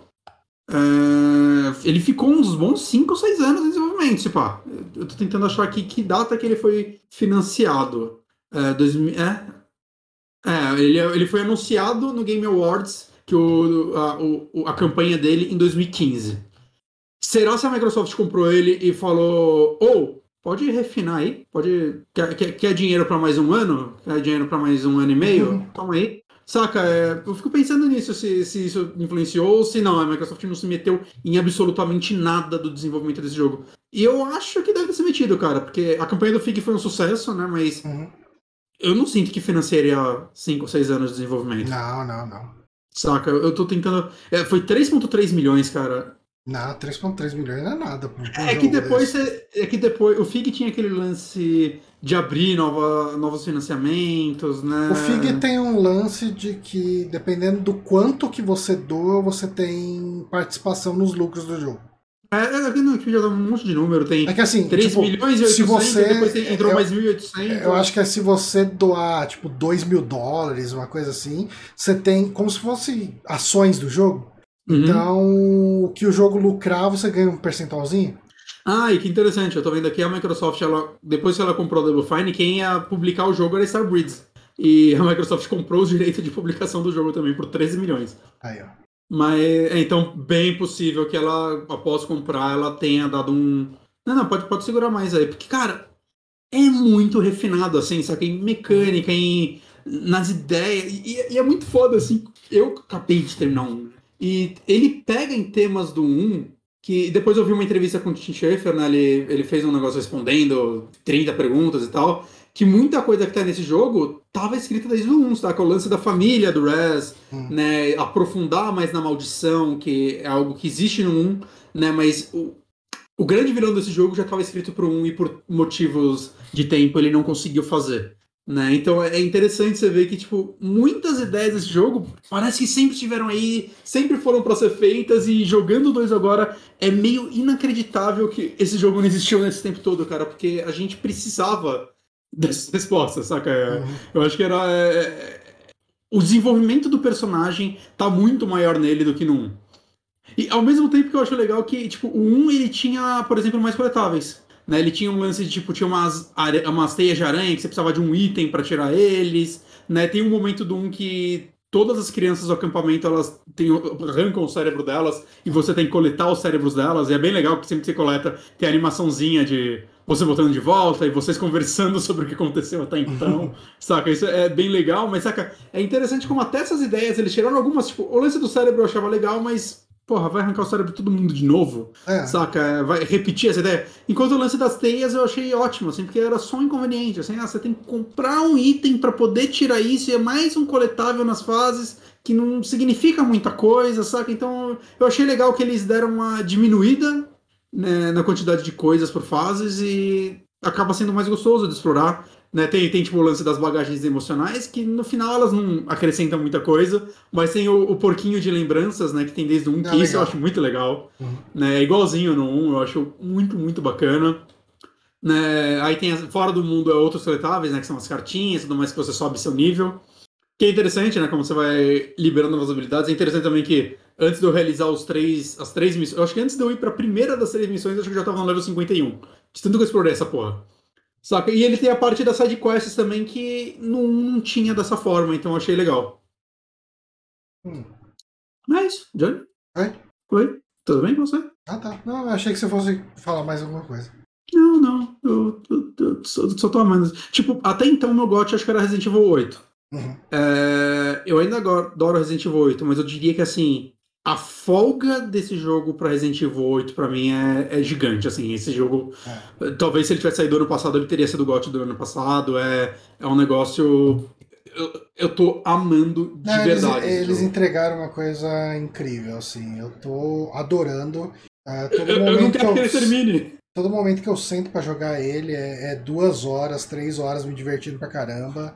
Cara, é muito feliz, muito feliz de poder jogar uma coisa nova do Tim Schafer, assim. Sou, sou fã, sempre fui fã. Hum. Qual, qual será a próxima coisa dele? Eu, eu não sei se esse jogo acaba com um plot twist, algo do tipo. Né? Se ele vai fazer um terceiro. Eu, espero que esse jogo feche bem. E que o próximo jogo dele possa ser algo novo também. Algo porque novo, né?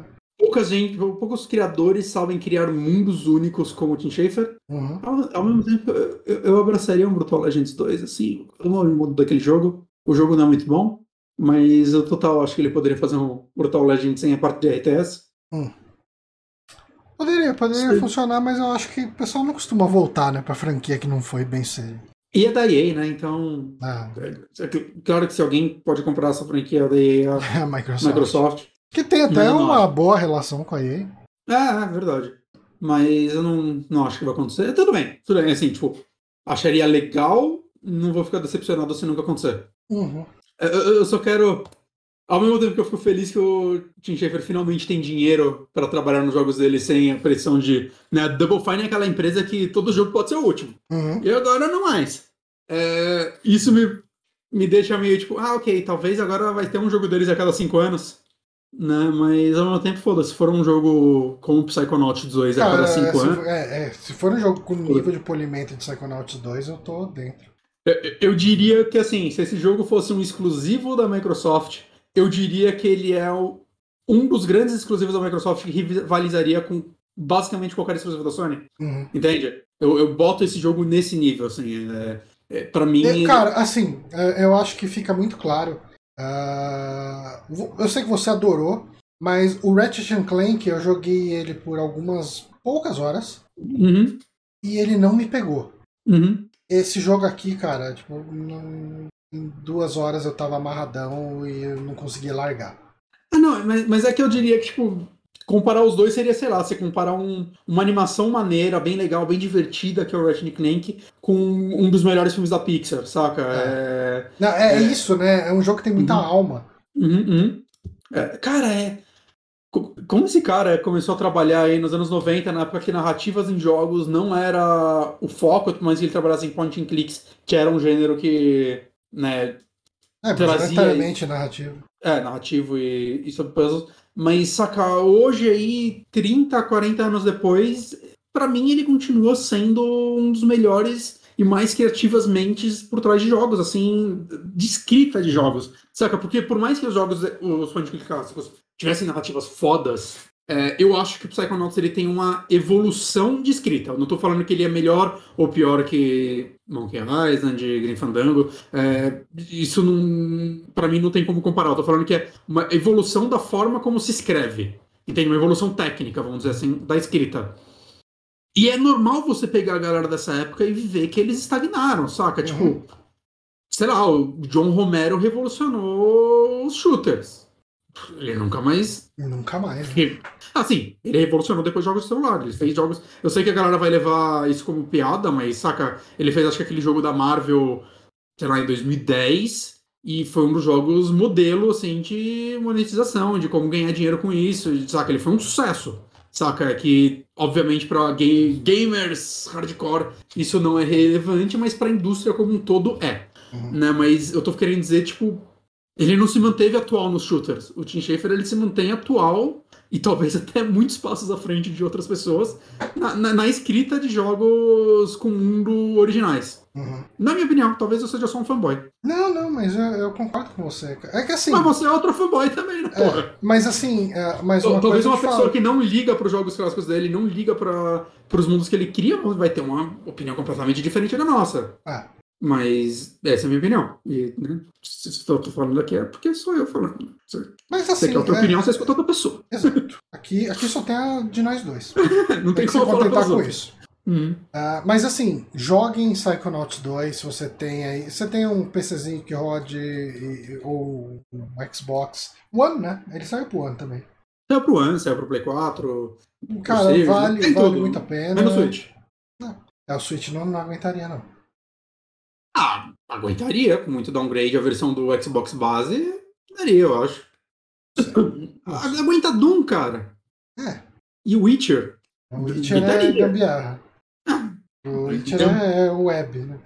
Você, você- não, não, Witcher não é streaming. Ah, não, é. é não, ele Witcher é, Nossa. é- Pega o- a memória inteira dele, tem 32 GB. É o Rapaz. limite, você só pode ter o Witcher se você não tiver um cartão externo. Ok. Mas roda nativamente. Mas é isso, então, gente. Esse foi o podcast dessa semana. Semana que vem é podcast de filme, ainda nem vi os três filmes. Falta um só, pra mim, tô vendo um por semana. É, pra mim, fal- tecnicamente falta um também, mas eu preciso rever o. Hum, por sinal, tem que. Eu vou pro interior semana que vem. Hum. Eu vou ficar com um note só. Eu tenho que mandar minhas anotações pro, pro, pro Drive, senão eu vou perder. Daí, ó. Que eu vi, tô vendo os extras, anotando uma porrada de entrevista da Argento aqui. Vai tudo pro limbo, porque lembrar eu não vou. É. Se não tá, se não tá escrito pra mim. Esse final de existe. semana eu vou pegar pra ver os dois que, que faltam aí. Mas Você sema- só lembrando então, semana que vem. Você não viu o de cristal esses dias? Vi. Não, eu vi. Você já não. É, então, Não? eu tenho que rever o, Ah, rever. o gato de nove caudas. Você não viu o gato não ficar assim, tipo um mês, assim? Na- não faz tão pouco tempo assim, não. Ah, pensei que tinha sido. Não, pra mim só falta o último. Deve fazer uns 5, 6 meses vi. Mas, mas assim, entre os dois. Ah, não. A gente vai comentar. Mas, enfim, né? O podcast da semana que vem, que é o segundo podcast do mês, como sempre, são os podcasts de filmes de terror. A gente vai pegar a trilogia dos animais do Dario Argento, que é o Pássaro das Plumas de Cristal, o Gato de Nove Caudas e Quatro Moscas sobre Quatro o Velo moscas do sobre o velo do Cinza. Isso.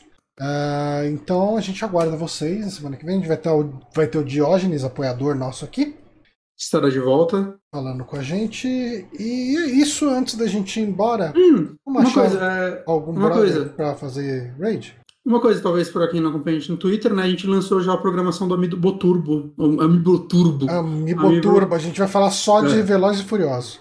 Uhum, e Top Gear. É, a gente já liberou ela no, no Twitter, né? Então dê uma olhada lá. Você quer falar sobre o que? Ah, segura mais. Ah, sim, vamos falar aí ah, os temas do Amiibo Outubro. Para quem quiser se preparar. A gente vai falar no Amiibo Outubro sobre Silent Hill 1. A gente vai receber Um. aí o Demartini, se tudo der certo. Lógico que sim, Uhum. sempre pode acontecer do convidado de repente ter algum problema no dia, mas Sim. ah, o, o nosso plano aqui é receber o Demartini ah, do NGP para falar aí sobre ah, o primeiro Silent Hill. Que Uhum. tá sendo a primeira vez que eu tô jogando. Ah, o Bonatti não terminou, né? Mas. Eu nunca jogou. terminei, mas eu joguei bastante Uhum. na infância. Eu sempre parava, tipo, na escola. Então, Ah, a gente vai falar também de Gabriel Knight 2, The Beast Within, que é um point and click bem legal. A gente vai receber a Bia Blanco, Uhum. e vai ser bem maneira também. Eu adoro falar com a Bia sobre qualquer assunto. Sim. Ah, e a gente tem dois de filmes. Um deles é a Casa do Espanto. A gente ainda não convidou, né, a pessoa da Casa do Espanto. Verdade, tem que ter Precisamos falar com ele. Uhum. A gente nem sabe se ele vai topar, então não vamos falar o nome dele aqui. É, porque né, fica feio se ele. Ah, então, é, tal pessoa aí chega não, não quer. E Frankenstein, né? Frankenstein vai ser uma maratona, né? Frankenstein, vamos falar Mas, do. o original, a noiva e o remake, é isso?